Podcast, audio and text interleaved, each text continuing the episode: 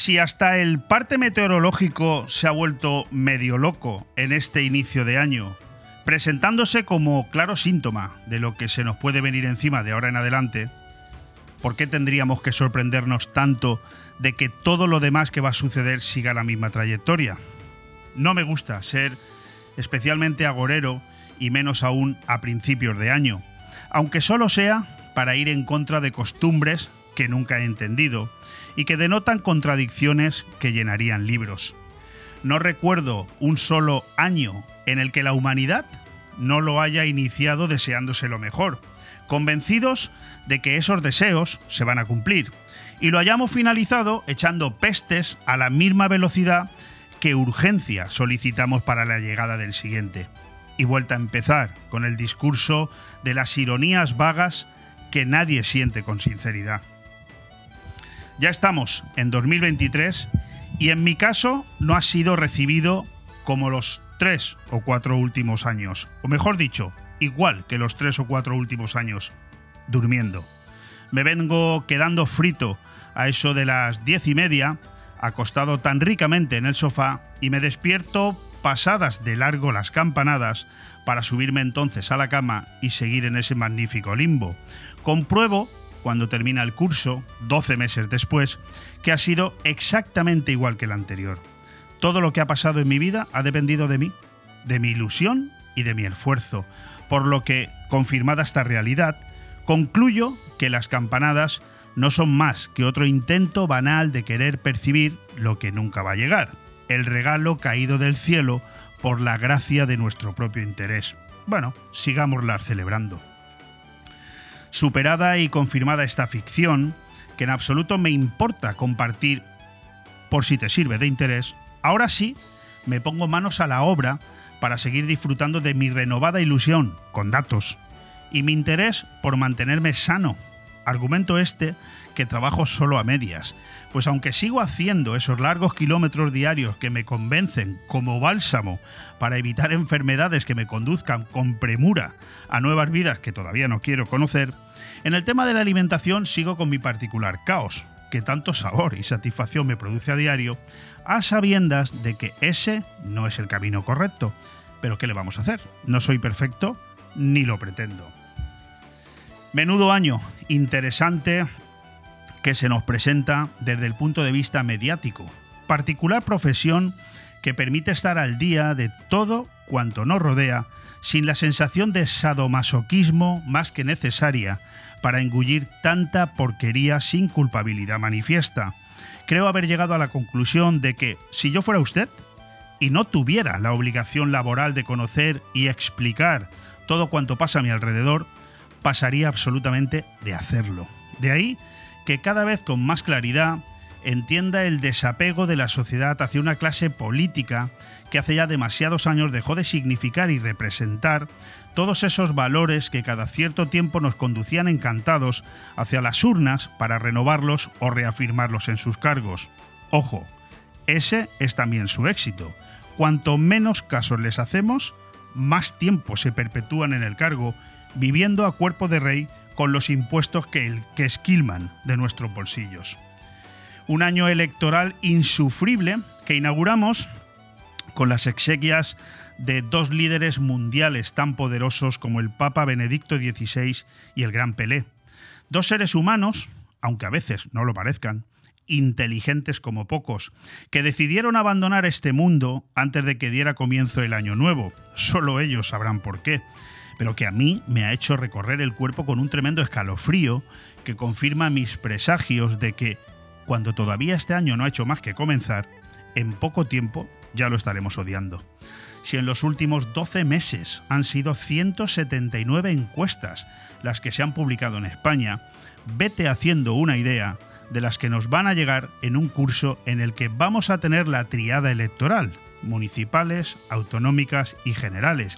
Y vete preparando para ver, leer y escuchar cosas que ni los propios Reyes Magos y Papá Noel, juntos en una fiesta rave más larga que la que todavía se sigue celebrando en un pueblo de Granada, superarían. Van a prometernos el oro y el moro juntos, al estilo de las del amigo Sánchez el día posterior a los Santos Inocentes, convirtiendo el año en una espiral de promesas, cheques, paguitas, subvenciones y prebendas de tal magnitud que solo una fuerte educación y una capacidad intelectual mínima nos salvaría. Algo con lo que ellos ya cuentan, conscientes de que, aunque parezca mentira que estamos superando el primer cuarto del siglo XXI, todavía existe una ingente cantidad de españoles que las creen a pies juntillas. Resulta verdaderamente sorprendente, tal como decía ayer Vidal Cuadras, no que Pedro Sánchez haya bajado su intención de voto del 25%, no, no, sino que mantenga el 24,8%. Es un dato que le permite seguir mintiéndonos y riéndose de nosotros a carcajadas, avalando todos sus pasos ya ejecutados hacia el precipicio de lo que durante tantos años nos costó alcanzar. El mero hecho de comprobar con qué facilidad ha vuelto a engañar al colectivo con la mentira de la rebaja del IVA en algunos productos, los que a él le ha interesado y que nunca consume, y la compra de nuestra voluntad con un miserable cheque de 200 euros, igual a menos de 4 euros por persona y mes de cada familia agraciada, al tiempo que suprimía los 20 céntimos de ayuda por litro de gasolina o incrementaba el coste mensual de la cuota del autónomo, además del nulo interés por frenar la inflación subyacente, la que de verdad afecta a nuestros bolsillos, o la sangría que supone el desbordante incremento del Euribor y su consiguiente efecto en las hipotecas de media España, da una clara muestra, insisto, del analfabetismo anacrónico al que estamos sometidos y que al parecer seguimos aceptando con la misma disciplina con que los ratones seguían el sonido de la flauta de Hamelin hacia el precipicio. Poco más podemos hacer los que seguimos dedicando el tiempo a expandir nuestras plegarias en el desierto, si los grandes medios de comunicación, arruinados hasta el extremo de necesitar el dinero público como el maná de la salvación, siguen siendo rehenes y cómplices de estos mensajes que solo la historia nos indica el camino hacia el que nos conducen. El mundo se ha vuelto un poco loco y la culpa es de todos. Nos hemos transformado en conformistas y hemos desatendido el interés por seguir siendo mejores, permitiendo que la comodidad y la complacencia invadan nuestras vidas, con la venda en los ojos encaminados hacia el abismo. Escuchar ayer cómo la nueva magistrada del Supremo, de apellido segoviano, decía que la autodeterminación en Cataluña es algo que hay que estudiar es la guinda de ese terrible deterioro que ya afecta también a la única institución que sostenía sus pilares en pie, la justicia. Poco más nos queda para mantener este país unido de la manera que mi generación lo ha conocido. Pero el resto del mundo no está mucho mejor. Amén de la tragicómica guerra que sigue avanzando en pleno corazón de Europa sin que nadie de los que puede le ponga remedio. El populista Lula da Silva ya gobierna en un Brasil cuya primera norma ha sido detener al anterior presidente. No me extraña nada. Por tanto, que ni siquiera Griñán, condenado en los ERE por corromper casi 800 millones de euros, haya entrado todavía en la cárcel, con una sentencia que a este paso pronto habrá caducado. Termino. Lo que está claro, que todo este desaguisado quien no lo arregla ya es Ciudadanos. Partido político que procederá a su propio entierro días después de, de que lo hayan hecho, con mucha más resonancia y respeto dos grandes de la humanidad como el rey del balón, Pelé, y el papa más sabio que ha dado la historia, Benedicto XVI. Fresco en BOM Radio Benidorm. Todos los martes, miércoles y jueves de 12 a 2 de la tarde, Aire Fresco, el magazín de actualidad más completo de la comarca, con entrevistas, noticias, opinión y entretenimiento en un aire fresco más renovado, más personal y más cercano de la mano de Leopoldo Bernabeu. Recuerda, todos los martes, miércoles y jueves, desde las 12 del mediodía hasta las 2. También podrás escuchar Aire Fresco por las tardes en redifusión y los fines de semana un resumen con lo mejor del programa. BOM Radio Benidorm. Seguimos creciendo.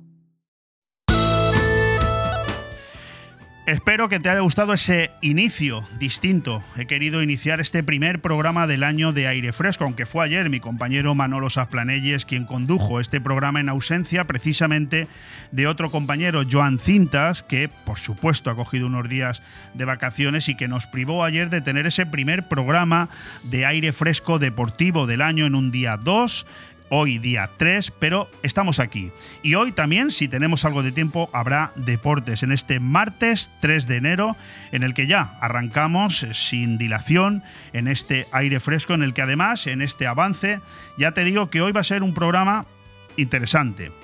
Eh, en el que vamos a tener cuatro invitados que yo considero de prestigio, eso lo decidirás tú al final del programa y bueno, y pondrás la guinda o eh, desconectarás y cambiarás de emisora. Lo decides tú. Nosotros vamos a contar aquí con la presencia del prestigioso periodista a nivel nacional, Alfonso Merlos, dentro de escasamente 10 minutos, con el que espero poder compartir muchos de los temas que en este momento salpican la actualidad a nivel nacional en todos los sentidos. Y espero que él, con más criterio y situado en la capital de España, nos ayude a conocer qué está pasando, qué ha pasado y qué cree que va a pasar.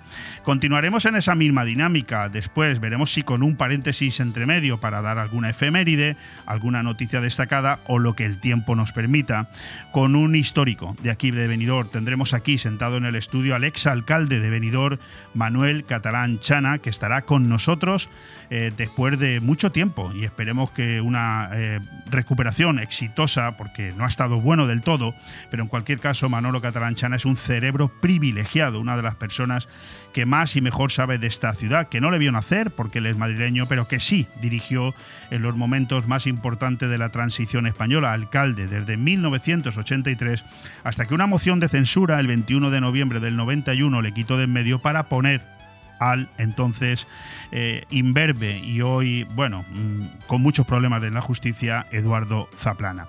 Tendremos con nosotros, insisto, dentro de aproximadamente 40 minutos, al ex alcalde Manuel Catalanchana. Y luego, en la segunda hora del programa, no va a ser menos intensa, pero va a ser distinta habremos pasado ese capítulo de enfoque político para dedicarlo a un enfoque mucho más cultural y eh, didáctico. Tendremos con nosotros a Miguel Torres.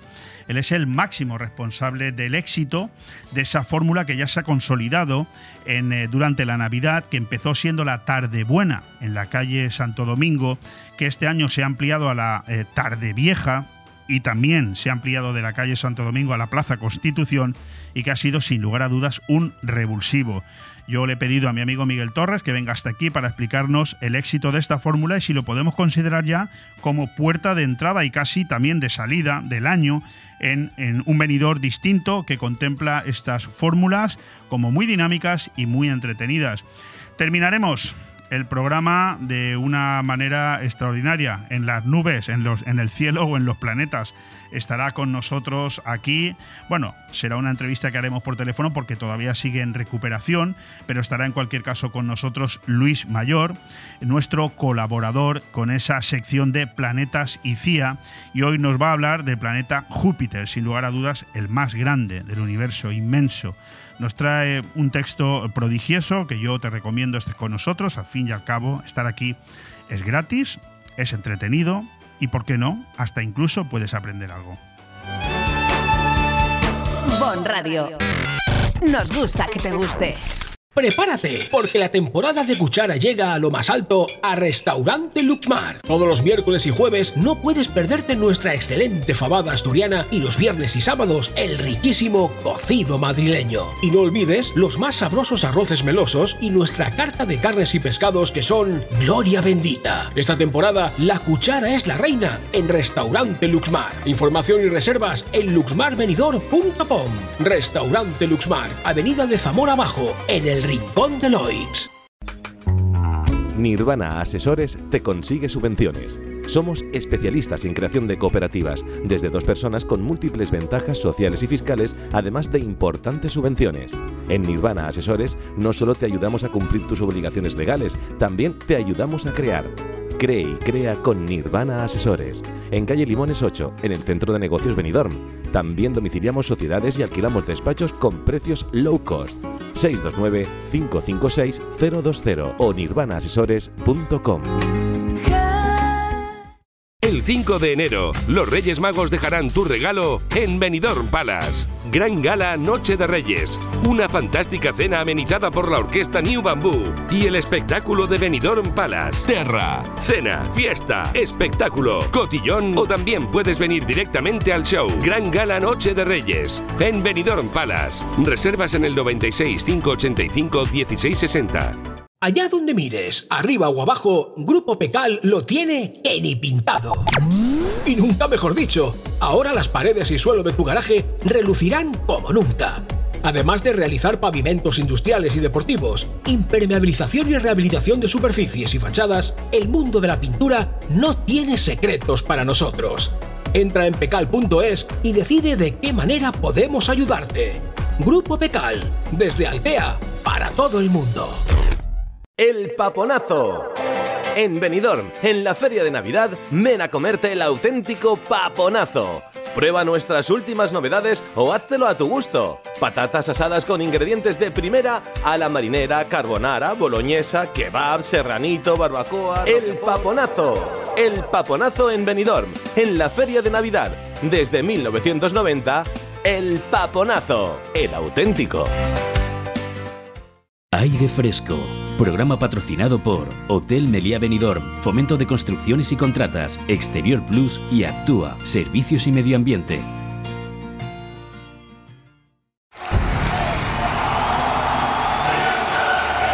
El día a día del deporte.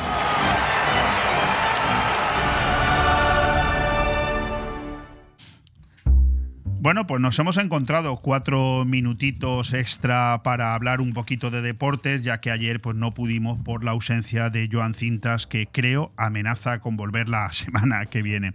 Eh, y no este viernes, porque este viernes es festivo, es el Día de Reyes y por lo tanto no tendremos programa. Evidentemente, en el ámbito deportivo, la noticia más importante que dura ya unos cuantos días es eh, Rey, el Rey Pelé, evidentemente el fallecido Rey Pelé, despedido como un rey. El fútbol, con el presidente de la FIFA Infantino a la cabeza, rinde tributo a Pelé en el Estadio del Santos. En otro ámbito de cosas, quiero recordar que hoy vuelve con fuerza la Copa del Rey, empezando por el actual campeón de Europa y de Liga, decir que esta noche a las 9 de la noche en el Estadio Príncipe Felipe de Cáceres, Cacereño Real Madrid. Y es que hay que tener en cuenta que esta es una competición que no perdona. La Copa del Rey no perdona. Es decir, eh, en un solo partido te puedes ir a casa. Por lo tanto, ningún equipo de primera, y hoy juegan varios, se puede despistar. El Madrid se estrena en un torneo esquivo. Los blancos debutan ante el cacereño en una competición que no ganan desde 2014, con Ancelotti. Qué casualidad. Día histórico, por lo tanto, también para el club extremeño. Y aquí mucho más cerca, pero siguiendo también con el tema de la Copa del Rey, hay que destacar el partido que esta noche, juegan eh, los muchachos de César Ferrando y es que la Nucía busca su regalo de Reyes. El equipo de César Ferrando recibe esta tarde al Valencia en el Olímpico lleno y convencido de dar la sorpresa. Bueno, un partido que se juega a las 7 de la tarde, por lo tanto, si nos escuchas en redifusión, lo normal es que ya haya terminado y sabremos el resultado y que lo puedes ver también por el canal Movistar.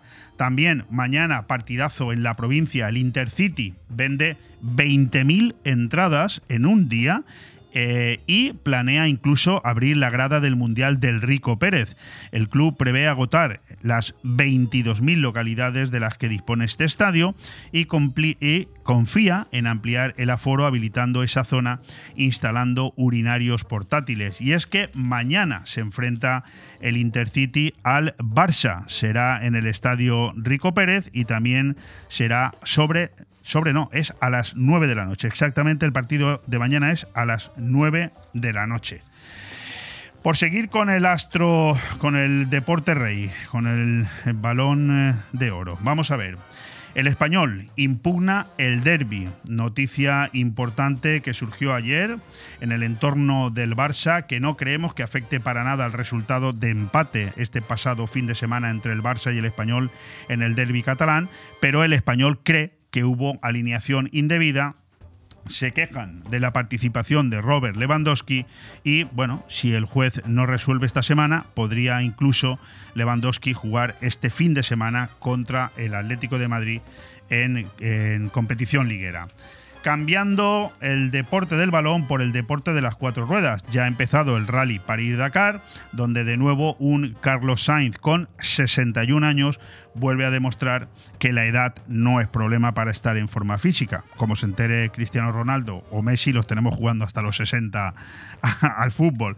En cualquier caso, eh, Sainz elimina a Loef y casi a Peter Hansel y minimiza daños con Atilla, que gana la etapa, salvo, eh, salva el liderato en un día complicado al tener que abrir una pista llena de piedras en el que destaca la imagen de su propio hijo, Carlos Sainz Jr., eh, mm, colocado en medio de la carretera avisando a su padre de que desviara el recorrido porque se iba a poder chocar con unas rocas. En cualquier caso, la foto es curiosa, mucha suerte para Carlos Sainz. Seguimos ahora con el deporte del baloncesto. Rápidamente, en nuestro resumen, partidazo ayer en Madrid, donde el Barça ganó al Real Madrid 78-87, haciendo que en este momento estén los dos empatados con las mismas victorias en la Liga Endesa. Pequeños, pero matones. Higgins y la Provítola liquidan al Real Madrid en un gran último cuarto. El estadounidense y el argentino anotan los 25 puntos del Barça en un cuarto acto descomunal. Y lo voy a dejar aquí, porque nuestro primer invitado tendrá que estar ya al otro lado del teléfono, no le quiero hacer esperar más. Y luego si tenemos un ratito, que lo dudo, hablaremos de ciclismo a nivel general, también de esa eh, Vuelta Ciclista a España que pasará por la provincia de Alicante, concretamente por el Chorret de Catí, y también hablaremos de ese torneo internacional de balonmano que se juega este fin de semana precisamente aquí en Benidorm con la selección española. Bon Radio. Nos gusta que te guste. Escucha BOM Radio en el 104.1 de tu dial o a través de nuestra web bomradiobenidorm.com. Y si quieres vernos cada día en directo de 12 a 2, lo puedes hacer por Facebook Live, YouTube, Instagram, Twitch y Telegram. Tú eliges cómo nos quieres seguir. BOM Radio Benidorm. Si quieres ir a un buen restaurante italiano, no le des más vueltas. Restaurante Pizzería Viva 13. Carnes, pescados, entrantes italianos y la pasta elaborada más sabrosa con recetas espectaculares que nunca antes hayas probado. Y también la auténtica pizza napolitana. Sí, sí, la auténtica. Ah, y no dejes de probar su burrata espectacular. Restaurante Pizzería Viva 13. El sabor de Italia en la calle Alameda. Benidorm. Cuando necesitas llevar tu coche al taller, siempre te surgen dudas, pero eso es porque no conoces los talleres multimarca Eurorepar Pérez Pascual. Chapa, pintura, mecánica, profesionales con más de 50 años de experiencia. Somos referente en Benidorm y la Marina Baixa. Además, si reparas tu vehículo con nosotros, podrás disfrutar de un vehículo de cortesía sin coste. Pérez Pascual Eurorepar, tu taller de confianza. Visítanos en Avenida Alfonso Puchades número 25, Benidorm. ¿Te gusta llegar a tiempo a tu destino? ¿Volver a casa tan cómodo y seguro como si fueras tú mismo el que conduces? Radio Taxi Benidorm. El mejor servicio a tu entera disposición. Descárgate nuestra aplicación Pide Taxi para el móvil y solicita un taxi de la manera más fácil. Visita nuestra web radiotaxibenidorm.com. Radio Taxi Benidorm 96 586 2626. En Clínica Dental La Higuera seguimos ofreciendo los mejores tratamientos personalizados para tu salud y estética dental. Seguimos teniendo la mejor odontología preventiva e infantil, ortodoncia, implantología, estética dental. Seguimos mejorando y por eso lo hacemos desde nuestras nuevas y mejoradas instalaciones en la calle Venus, esquina con Tomás Ortuño de Benidorm y en el teléfono 96688 9858. Clínica Dental La Higuera, tus dentistas de confianza. Aire Fresco. Programa patrocinado por Hotel Meliá Benidorm, Fomento de Construcciones y Contratas, Exterior Plus y Actúa, Servicios y Medio Ambiente. Pues sin mucho tiempo y convirtiendo este programa en al menos como me gusta a mí hacer la radio, que no digo que sea ni la mejor ni la peor forma, pero me gusta que sea muy ágil, muy ágil y sin tiempo casi ni para respirar. Nos hemos quedado a medias en ese resumen deportivo, pero con nuestro invitado que tenemos ahora, que es uno de los eh, periodistas de mayor prestigio a nivel nacional eh, eh, en España y que por supuesto es un honor poder volver a tenerlo aquí en este micrófono para que nos ayude en ese análisis que muchas veces a los periodistas que estamos quizás un poco más en provincias, en pueblos, pues se nos puede hacer un poquito más largo, ¿no? Y es bueno escuchar esas voces que se mueven por la capital para ver cómo, cómo, cómo se interpretan allí estas cosas que han pasado, las que están pasando y las que van a pasar y que al final nos terminan afectando a todos. Decía que al final de esta entrevista, si tenemos algún minuto, pues también hablaremos algo de deportes, porque él es del Madrid y el Madrid juega esta noche y yo sé que a él le gusta hablar del Madrid. Querido y admirado Alfonso Merlos, ¿qué tal estás? Queridísimo Leopoldo, muy buen mediodía, estupendamente todo. Gracias como siempre por la presentación y un placer abrir este 2023 en, en fin, en tu estación de radio, en POM Radio, en Benidorm. Fantástico. Oye, hay muchas cosas de las que hablar, como siempre nos pasa a los dos que tenemos una, una oportunidad en los micrófonos. Por supuesto, no le vamos a comentar a los oyentes todo lo que hablamos fuera de micrófono, porque si no necesitaríamos horas. Pero bueno, nos vamos a centrar en el micrófono. A mí me gustaría pedirte una primera valoración acerca de estos dos increíbles personajes que están a punto de, de abandonarnos ya de una manera definitiva. Por un lado, el gran Pelé y por otro lado Benedicto XVI. Yo en mi em, editorial de esta mañana, a modo de ironía, he dicho que abandonaron este mundo antes de que empezara el 2023, pero que ellos sabrán por qué. A lo mejor es que preveían que este año puede ser catastrófico o no tiene nada que ver. Bueno, quién sabe. Eh, desde luego, y a modo de pincelada, Leopoldo, eh, Ratzinger eh, hemos escuchado en las últimas horas que ha causado sorpresa el hecho de que sea un papa tan querido a mí no me ha sorprendido nada. A veces se confunde la admiración que se siente hacia una persona, el respeto hacia esa persona o el cariño hacia esa persona con que se haga mucho ruido en torno a ella. Ratzinger, que no ha sido un papa tímido, que ha sido un papa valiente, de un gran coraje moral, que ha sido un papa muy sólido, por supuesto que fue un sumo pontífice muy querido y lo estamos viendo estas últimas horas cuando se han desbordado todas las previsiones en las visitas de en fin, de turistas, de católicos del mundo entero al Vaticano. Yo le recomendaría además a tus eh, oyentes, Leopoldo, que escuchen siquiera un mensaje que se ha hecho viral en las últimas horas, no sé si has tenido ocasión de escucharlo, y que es un mensaje que da el Papa Ratzinger en una intervención eh, magnífica de absoluto catedrático de ética política a los europarlamentarios en el Parlamento Europeo y en el que les habla precisamente de los peligros de corromperse, de la necesidad de tener un sentido de la justicia y termina con un mensaje, como se suele decir ahora, no voy a hacer spoiler, pero y termina con un mensaje citando a San Agustín soberbio y que deja de piedra cualquiera. Y yo recomiendo para conocer bien a Ratzinger eh, que efectivamente ese mensaje al Parlamento Europeo y para entender su compromiso con la sociedad de este tiempo, pues lo puedan escuchar eh, tus oyentes si no lo han hecho. Y en relación a Pelé, ¿qué quieres que te diga? Los admiradores del fútbol sabemos que cambió completamente, lo hemos visto en mil vídeos, en mil cintas de VHS, que cambió la forma de entender este deporte. Eh, recuerdo una pequeña anécdota discutiendo con un amigo muy futbolero también, que me decía, bueno, es verdad que Pelé en cierto momento disparó desde su propio campo, pero no metió el gol, pero el gol no entró, no entró en la portería. Y yo le decía, la clave no es esa, que el gol fuese o que el balón, como finalmente ocurrió en el Mundial de México 70, pasase eh, eh, junto al palo, pero saliese finalmente. La clave es que a ningún futbolista en la historia se le había ocurrido viendo al portero adelantado disparar desde su propio campo. Y eso lo hizo Pelé, y eso es un revolucionario. Sí, bueno, yo, yo fíjate que simplemente por eh, el tema de Pelé, lo comenté ayer en este mismo micrófono, pues eh, soy sincero, no lo he visto nunca jugar, evidentemente por la edad que tengo, pero, pero mm, me parece que evidentemente no hay más que escuchar eh, las muestras de, de, solidaridad y cariño a nivel mundial para entender que estamos hablando de lo que se le cataloga el astro rey del balón. Y con respecto a Benedicto XVI, pues no he escuchado esa intervención que tú dices, pero evidentemente la voy a buscar y la voy a escuchar. Pero sí te puedo decir que estoy a mitad de un libro llamado Benedicto XVI de 1400 páginas, en las que las 400 primeras me dejaron absolutamente anonadado, entusiasmado y enamorado de la figura de este Papa al que, bueno, yo siempre quise mucho a la figura de, Juan Pablo II, pero evidentemente porque mediáticamente tú y yo sabemos que era mucho más accesible, ¿no? Este se le veía como un papa mucho más recto, más serio, pero en el momento que conoces su historia te das cuenta de que estamos ante posiblemente la persona una de las personas más inteligentes del mundo. Fíjate lo que te estoy diciendo, ¿eh, Alfonso. Es la conclusión que yo saco de este libro, ¿eh? Sí, sí.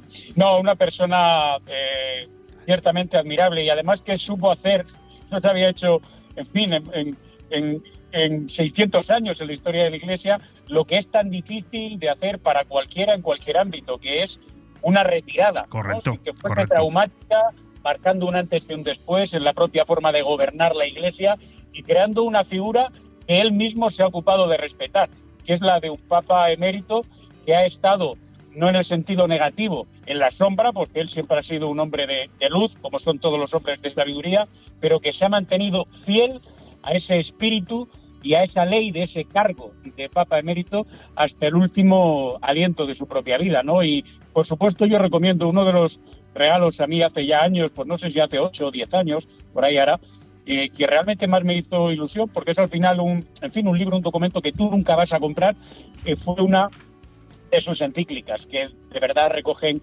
un pensamiento tremendamente profundo y sobre todo un, un, algabonazo en lo que siempre preocupó al Papa Ratzinger, más allá de la religión, que es en la sociedad occidental la propia decadencia.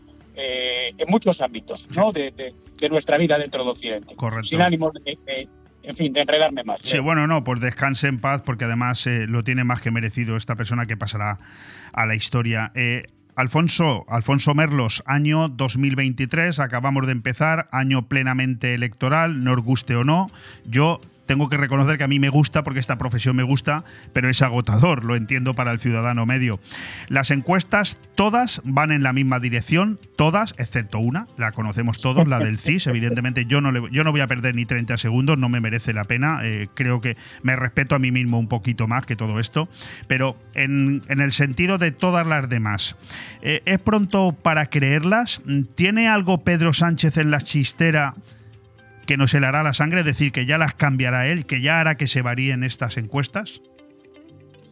Pues fíjate, yo te voy a dar dos eh, pinceladas muy rápidas. Primero, yo no creo, no soy un ingenuo, pero no creo en las teorías de la conspiración del estilo, este señor controla Indra, el recuento será fraudulento, controla correos, la mitad de votos, los que sean favorables al Partido Popular se perderán. No, no, no voy a entretenerme en comentar o en profundizar esas teorías de la conspiración, insisto, pero las dejo de lado, tampoco las tiro al cubo de la basura. Dicho lo cual, eh, ¿qué se guarda el presidente del gobierno? Lo que ya está exhibiendo, que es la chequera, que son los presupuestos del Estado o ni siquiera los presupuestos, medidas extraordinarias que sirvan para darle forma a lo que yo denomino, y así lo voy a escribir en mi carta del presidente el próximo domingo en el mundo financiero, una España apesebrada. Y efectivamente el gran arma electoral de Pedro Sánchez es la chequera y el gran arma electoral y su gran estrategia pasa por tener a una sociedad cautiva, mansa, dócil, servil y con un poquito de miedo. No vaya a ser que le quiten determinadas limosnas que desde el gobierno, de aquí a mayo, en el caso de las autonómicas, y de aquí a diciembre, en el caso de las generales, se le puedan ir arrojando. Qué tristeza de sociedad la que estás describiendo, que por supuesto, si llega a tener miedo de que le quiten las limonas es porque previamente se ha acostumbrado a recibirlas. Nadie que no recibe algo se puede, puede tener miedo de, perderlo. Pero en cualquier caso, y dando por hecho que quizás la hayas contestado ya, pero no, no me retraigo ¿no? A, a preguntarte que con todo lo que hemos visto y vivido sobre la forma de gobernar de Pedro Sánchez en estos cuatro años y medio, que yo, diría que hace 40, pero bueno, cuatro años y medio. Sé que eres un profesional también, no solo del periodismo, sino también de la sociología política. ¿Qué explicación tiene que mantenga casi el 25% de apoyo? Ya no hablo del Partido Socialista, ¿eh? hablo de Pedro Sánchez. ¿Qué explicación tiene, Alfonso? Pues date cuenta, eh, querido Leo, hace pues hace cinco años, hace cinco no, pero hace 10 y 15 y 20 y 25 nos preguntábamos, ¿cómo es posible de verdad que una comunidad tan grande eh, territorialmente, con tanta población, con tantos recursos y posibilidades como Andalucía, esté batiendo los récords de paro, batiendo los récords de corrupción, batiendo los récords de desempleo juvenil, de fracaso escolar, de abandono escolar, esté estancada como Andalucía y el Partido Socialista esté arrollando en las elecciones. ¿Verdad? Una y otra. Sí, sí. Y entonces decíamos, bueno, es que Andalucía es así. E incluso había, mm, en fin, quiero decirlo de esta manera porque es lo que me parece, había algún prepotente desde otras latitudes peninsulares que decía, bueno, ¿qué se va a esperar de los andaluces, no? De manera verdaderamente peyorativa. Sí, sí. Hombre, pues, pues mi respuesta a la pregunta eh, ya te la he dado, Leo. Pues estamos en la misma tesitura en España. Cuando tú a una sociedad consigues tenerla adormecida con determinadas ayudas, con determinados subsidios, con determinados cheques, cuando vas, digamos, eh, rebajando la propia capacidad creativa, emprendedora de toda esa sociedad, pues te encuentras con que esa sociedad se convierte en conformista y, y entiende que el cambio puede ser un riesgo y que el cambio puede ser peligroso y que cambiar, ¿por qué? A ver si ahora me quitan el cheque, a ver si ahora estos, en lugar de bajar un poco el IVA, encima van y lo suben. Y desde luego esa es mi lectura, ¿no? No quiero ser ni pesimista ni derrotista, pero creo que tenemos que tener los pies muy puestos en el suelo en relación a lo que estamos viendo ahora mismo. Pues, es em- decir, que eh, Leopoldo y, y Abraham, dentro de la joven audiencia que tienes, también habrá algunos mayores. Pero que a mí ayer, como estábamos viendo en determinados informativos, se me presentase como un éxito, que en lugar de comprar una barra de pan a 1.05 la íbamos a comprar a 1.01. Pero Sí, por favor, Sí, sí, sí. ¿de qué país estamos hablando en 2023? Sí, sí, no, es exactamente la misma crítica que he hecho yo esta mañana en mi editorial y que hice ayer, sí, es alucinante. De hecho, eh, mm, yéndonos al otro lado ¿no? de- de- de- del espectro político y siguiendo con este planteamiento que tú estás haciendo, yo te quería preguntar si, si se ha evaporado ¿no? un poco el, el efecto Feijó, es decir, como respuesta incluso a mi propia pregunta anterior, ¿no? Porque mantiene esos 130 escaños de media que venimos viendo en las últimas encuestas, pero que, que son encuestas que repiten la misma tendencia desde hace ya bastantes meses, casi del verano hasta aquí, eh, pero que ya no hay más, es decir, ya, ya no remonta más, ni Pedro Sánchez baja más, se mantiene en el entorno de los 100 escaños. Mm, No lo sé, ¿se, ha evaporado? ¿No existió nunca ese efecto fijó? ¿Fue simplemente el recambio de casado? ¿O, o qué futuro le ves tú a esta posibilidad política?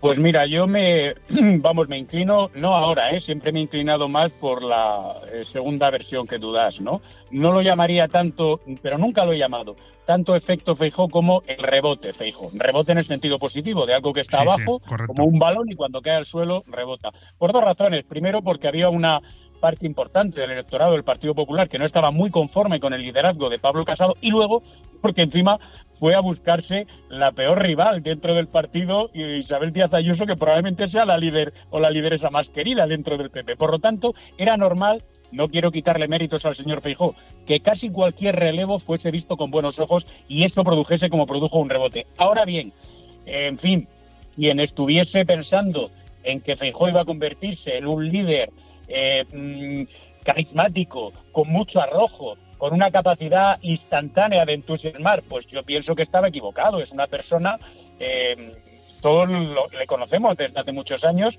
es una persona sólida, es una persona previsible, es una versión, bueno, eh, eh, bastante parecida en muchos aspectos y en muchos perfiles de su personalidad a la de Mariano Rajoy, y eso, reitero, tiene aspectos positivos y negativos. Ahora, no esperemos el boom de Alberto Núñez Feijó. Eh, desde luego que tenga capacidad para ganar las elecciones, sin duda la tiene. Y luego ya otra conversación al margen nos llevaría los equipos que ha creado y que está creando, que eso también es muy importante en un político. Sí, correcto. Por cierto, hablando de lo que no, del, del abanico de, partidos políticos los que nos faltan. En tu opinión, eh, Alfonso Merlos, tu opinión acerca de el tándem Podemos y Yolanda Díaz, que ya estamos viendo estos días que hay eh, editoriales que incluso llaman al proyecto de Yolanda Díaz sumar para restar, eh, lo he podido hasta leer, pero tu opinión entre Podemos y Yolanda Díaz y también tu opinión acerca de si ese efecto negativo de este verano pasado de, Maca- de la salida de Macarena Olona de Vox, eso se ha superado y volvemos a tener a Vox en el mismo espectro político que parece que también ha tocado techo en ese entorno del 15-18%. ¿Cómo lo ves? Pues mira, lo veo a modo de titular de la siguiente manera. Ahora mismo es verdad que hay una situación de celos, de rivalidad, de guerra de poder dentro de la izquierda o de la izquierda extrema, si queremos, en el caso de Podemos con Yolanda Díaz, pero, pero no me cabe ni la menor duda que el deseo por revalidar de unos y de otros, ¿eh? de Podemos y de Yolanda, de Yolanda y de Podemos, su actual situación de confort es tal que no te quepa la menor duda, querido Leopoldo, de que la sangre no va a llegar al río. ¿eh? Ya llegará la campaña y cuando realmente, permíteme la expresión coloquial, haya que apretar el culo, vas a ver en qué bando, en qué lado del tablero se sitúa cada uno. Y estarán en el mismo lado del tablero. Eso primero. Y en segundo eh, lugar, el tema de Vox, pues fíjate, Mm, aquí no se trata de, yo creo, ¿eh? sería una simpleza decir, no, es que claro, después de esta crisis, eh, es que se ve, se ve que Vox tenía razón o se ve que Macarena Olona tenía razón. Mira, eh, Vox no ha salido debilitado, es verdad que probablemente podía tener un crecimiento con Macarena Olona si las andaluzas hubiesen salido mejor de lo que salieron esas elecciones, era un crecimiento que no sabemos dónde estaría ahora mismo por parte de esa formación. Ahora bien, lo que podía ser una crisis en el liderazgo de la formación o en sus bases o en sus votantes, yo creo que está claramente amortiguada. Y tampoco quiero entrar a enjuiciar, como se está haciendo en las últimas horas, si Macarena ahora ya no está diciendo lo mismo y qué decepción y la defensa que había hecho de determinadas cosas ahora la ha cambiado. En fin, creo que son, tal y como está el país, leo cuestiones menores. Dicho lo cual, veo que Vox tiene un suelo muy, muy consolidado. Sí, yo, yo coincido también plenamente contigo. A ver, sedición eh, anulada, malversación reducida, control del Tribunal Constitucional. Te leo todos los fines de semana, eh, Alfonso, y sé que eres una persona muy crítica, pero te tengo que preguntar, ¿cuál es, según tu criterio, la hoja de ruta que está en la cabeza de este Pedro Sánchez, que a mí me da mucho miedo, ¿no? y hasta dónde crees tú que es capaz de llevarla? Pues la hoja de ruta es muy sencilla.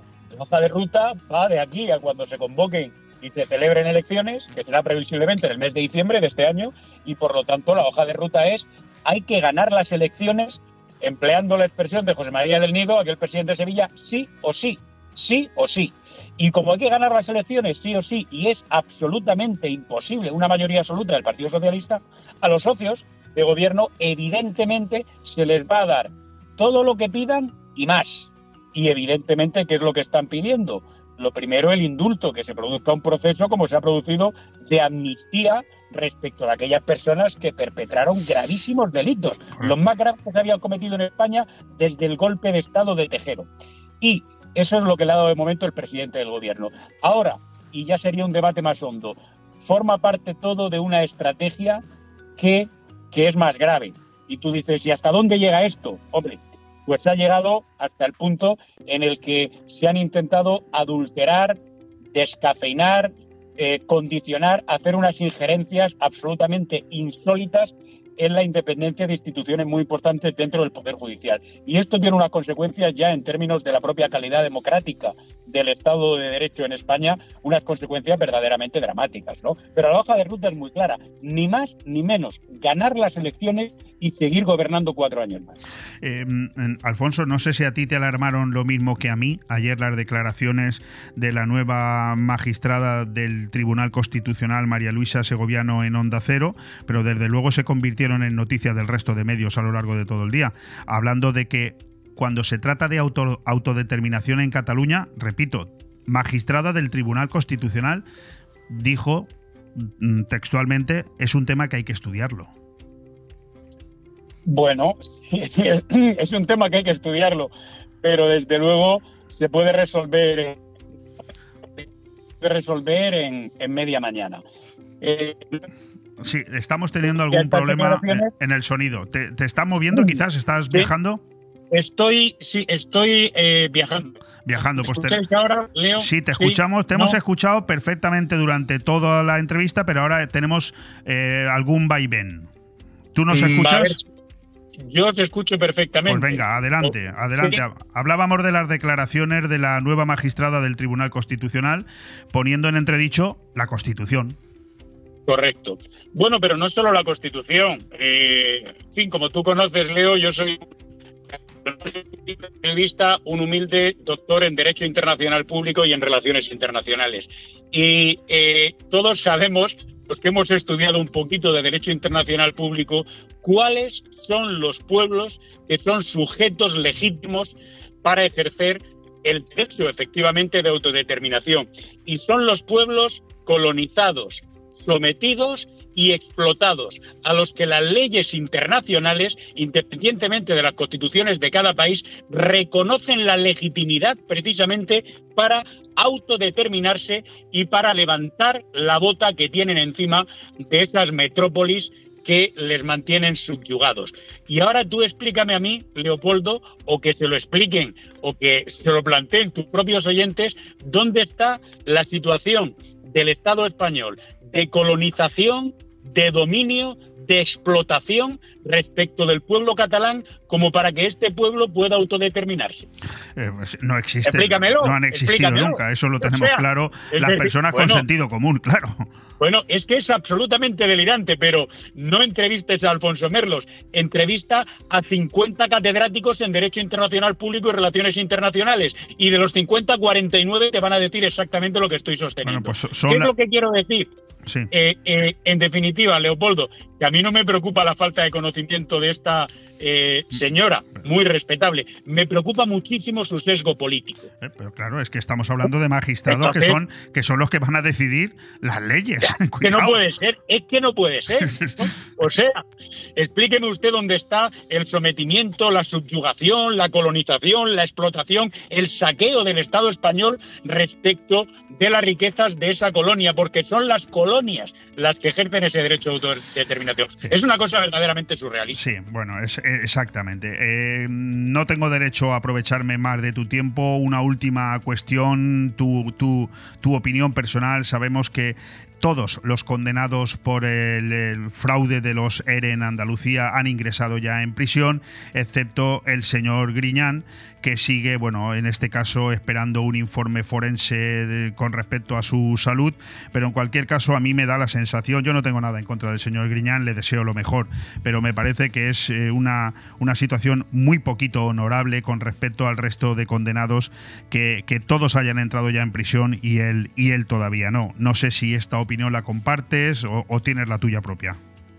Pues mira, sustancialmente sí, eh, Leopoldo. Al final, mira, eh, yo creo que aquí hay algo que tenemos que sacar en claro y en positivo, ¿verdad? Los españoles, y es que esta historia de que no, es que al final los políticos se van de rositas a pesar de que roban.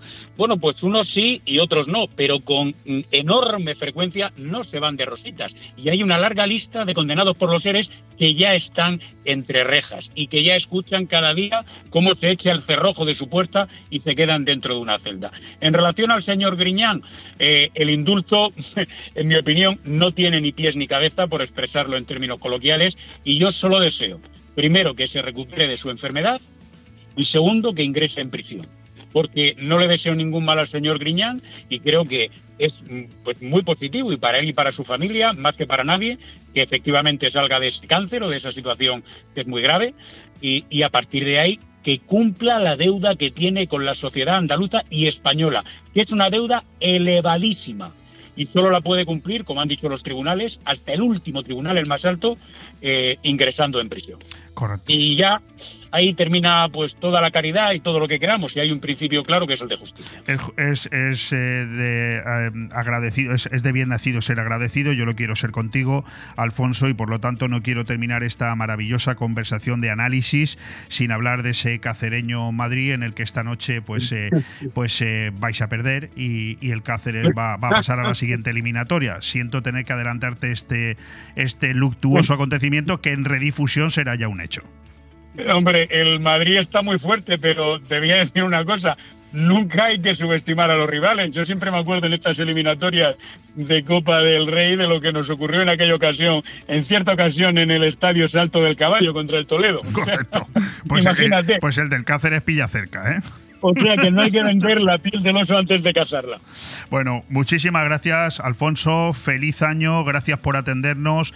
Te seguiremos molestando en este 2023 unas cuantas veces más porque siempre es un lujo escuchar análisis como, como el que tú nos ofreces. De verdad que muchas gracias.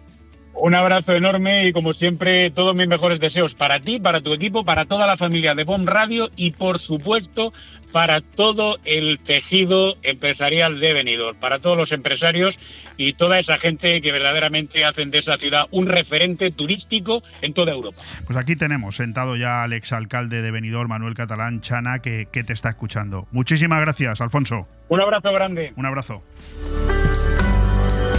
Bon Radio. Nos gusta que te guste. Necesito hablar contigo. Tengo que contarte algo. Tenemos que hablar. Sea lo que sea, díselo en Restaurante Juan Abril, porque no hay otro sitio igual donde todo sabe y sienta mejor, como nuestros arroces, carnes y pescados frescos de la bahía. Restaurante Juan Abril, Paséis del Mediterráneo 14, Altea. Reservas al 96 584 37 22. Restaurante Juan Abril, la cocina española de siempre, donde todo te va a saber mucho mejor. Esta Navidad regala felicidad, regala chocolates Marcos Tonda. Porque en Chocolates Marcos Tonda hemos preparado unos lotes especiales para compartir con tus clientes y empleados o con tus familiares y amigos. Lotes de chocolates tradicionales y gourmet o combinados con productos tradicionales. En Villajoyosa, Partida Torres, junto a Rotonda del Puerto. Y en el centro de Benidorm, calle Alameda, en Blue Espacio Gourmet Marcos Tonda. Abrimos sábados, domingos y festivos. Porque son momentos para compartir chocolates Marcos Tonda. Y recuerda, sé feliz, come chocolate. Llega la mejor época del año y da igual si eres de Papá Noel o de Reyes Magos, de árbol o Belén, de Nochebuena o fin de año. Lo único que no puede faltar en Navidad es un buen jamón. Y el buen jamón tiene nombre propio, Alfonso Lara. Carnicería y Charcutería Alfonso Lara tiene la mejor variedad de productos con una calidad excepcional. En calle Garita 10 de Benidorm o llámanos al 605 61 9100.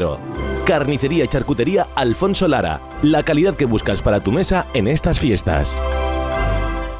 Cuando llega el frío, vuelve el calor con Zarcar. Por eso es el momento de coger el teléfono y llamar a Zarcar, donde puedes solicitarnos gasóleo calefacción, la energía que mejora el rendimiento de tu caldera, servicio a domicilio y empresas en toda la provincia. En Zarcar, además de seguir manteniendo el descuento de 25 céntimos el litro, seguimos siendo una estación de servicio diferente, con un trato humano, cercano y muy especial. Nos tienes en Avenida País Valencia 18 de Finestrat y en zarcar.net. Zarcar, nuestro combustible eres tú. Acércate, que te voy a contar un secreto. Si quieres disfrutar de la más cálida compañía y de música house en un ambiente único y relajante, te esperamos en el Club Secret, el bar de copas donde pasarás los momentos más agradables y con las habitaciones más lujosas a tu disposición con el mejor servicio. Club Secret. Estamos abiertos desde las 9 de la noche hasta las 7 de la mañana. Club Secret Bar de Copas, Avenida Europa 132, La Albir. Ven y guárdame el secreto. Aire Fresco.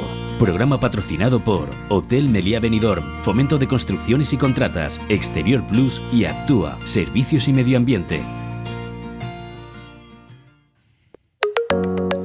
Bueno, pues sí, ha sido un lujo el poder hablar con el periodista Alfonso Merlos desde Madrid, analizando toda la actualidad eh, política a nivel nacional, de lo que ha sido el año 2022, de lo que nos espera este 2023 lujo de verdad es el que ahora mismo todos nuestros oyentes pueden ver a través de las cinco de los cinco canales de vídeo que estamos utilizando para que nos podáis ver en directo. Si es en redifusión ya no, pero ahora en directo nos podéis ver porque tengo el placer de tener aquí no solamente a un buen amigo con el que he podido charlar a lo largo de los últimos años en decenas de veces, sino una persona a la que ya hacía tiempo que no veía algunas informaciones me habían preocupado, pero hoy lo tengo aquí y veo que está perfecto. Hablo del ex alcalde de Benidorm, Manuel Catalán Chana. Manolo, bienvenido. Muchas gracias. Sí, efectivamente.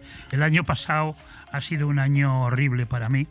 Bueno, y yo creo que para todos los españoles, ¿eh? porque con esto que tenemos en el gobierno, tela marinera. Pero bueno, no quiero No, empezar. veo que no has perdido fuego. No, no, no he perdido punch. No, no, no, no. Estoy ahora, estoy perfectamente. Pero yo he tenido una serie de, de enfermedades, algunas de ellas muy graves, que afortunadamente ya las he superado. Y, y quiero decir a los oyentes que al primer sitio donde he venido de alguna manera a un acto eh, público. Sí, de eh, como salir es- de tu casa, vamos. Como es tu radio, como es tu radio, tú me has llamado varias veces y te he dicho, te ponía excusas de mal pagador, te decía, no, puedo, eh, bueno, ya veremos, llámame otro día.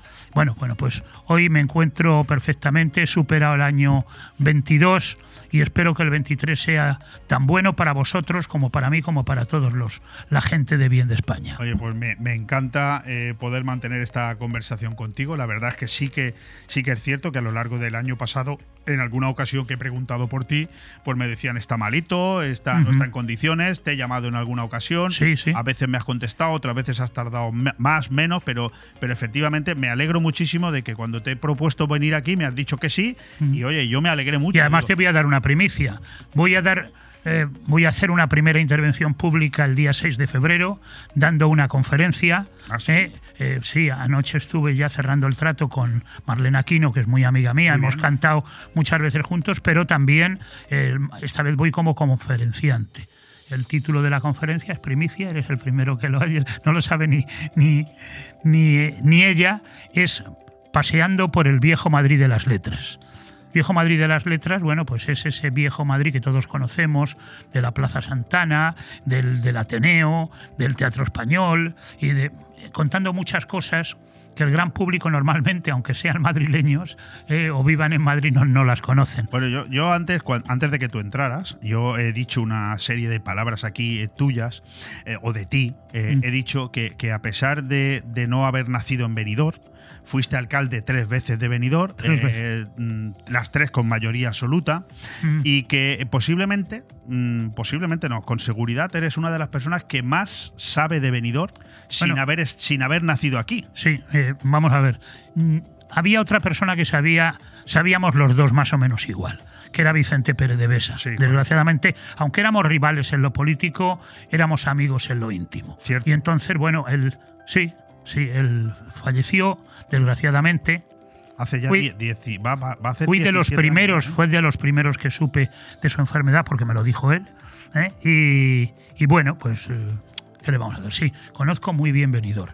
¿eh? Es- es y, un- es- y hay muchas cosas, hay muchas cosas que cuando ves cómo se expresan algunos y cuentan las historias que cuentan del Tosal de la Cala, o que cuentan de Sierra Helada, o que cuentan de por qué no se hizo el puerto deportivo. eh, o sea, una serie de cosas que, yo, se te viene el mundo que yo, que yo prefiero, prefiero, eh, porque las palabras se las lleva el viento.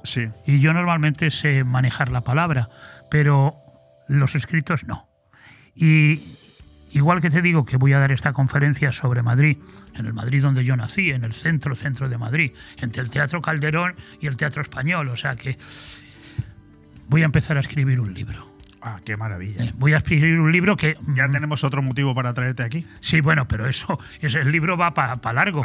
sí. Cuando di la conferencia hace dos años sobre don Miguel de Unamuno, estuve casi un año para prepararla. Me tuve que leer libros la tira, ¿eh? porque no... eh, vamos a ver, yo no había nacido ni mucho menos cuando murió Unamuno. ¿eh? Pero inclusive fui a Salamanca, a la universidad, estuve en su casa, la casa de Unamuno, en donde él daba clase. Todo eso. Eh, Y entonces, el libro, el libro, eh, yo tengo tantas, afortunadamente para mí he tenido unas vivencias tan grandes, tan grandes. Primero como concejal de cultura de Benidorm. Cierto. ¿eh? Año 80, 81, 80. Año, 81. eso es, sí, sí, eso es, eso 81, es.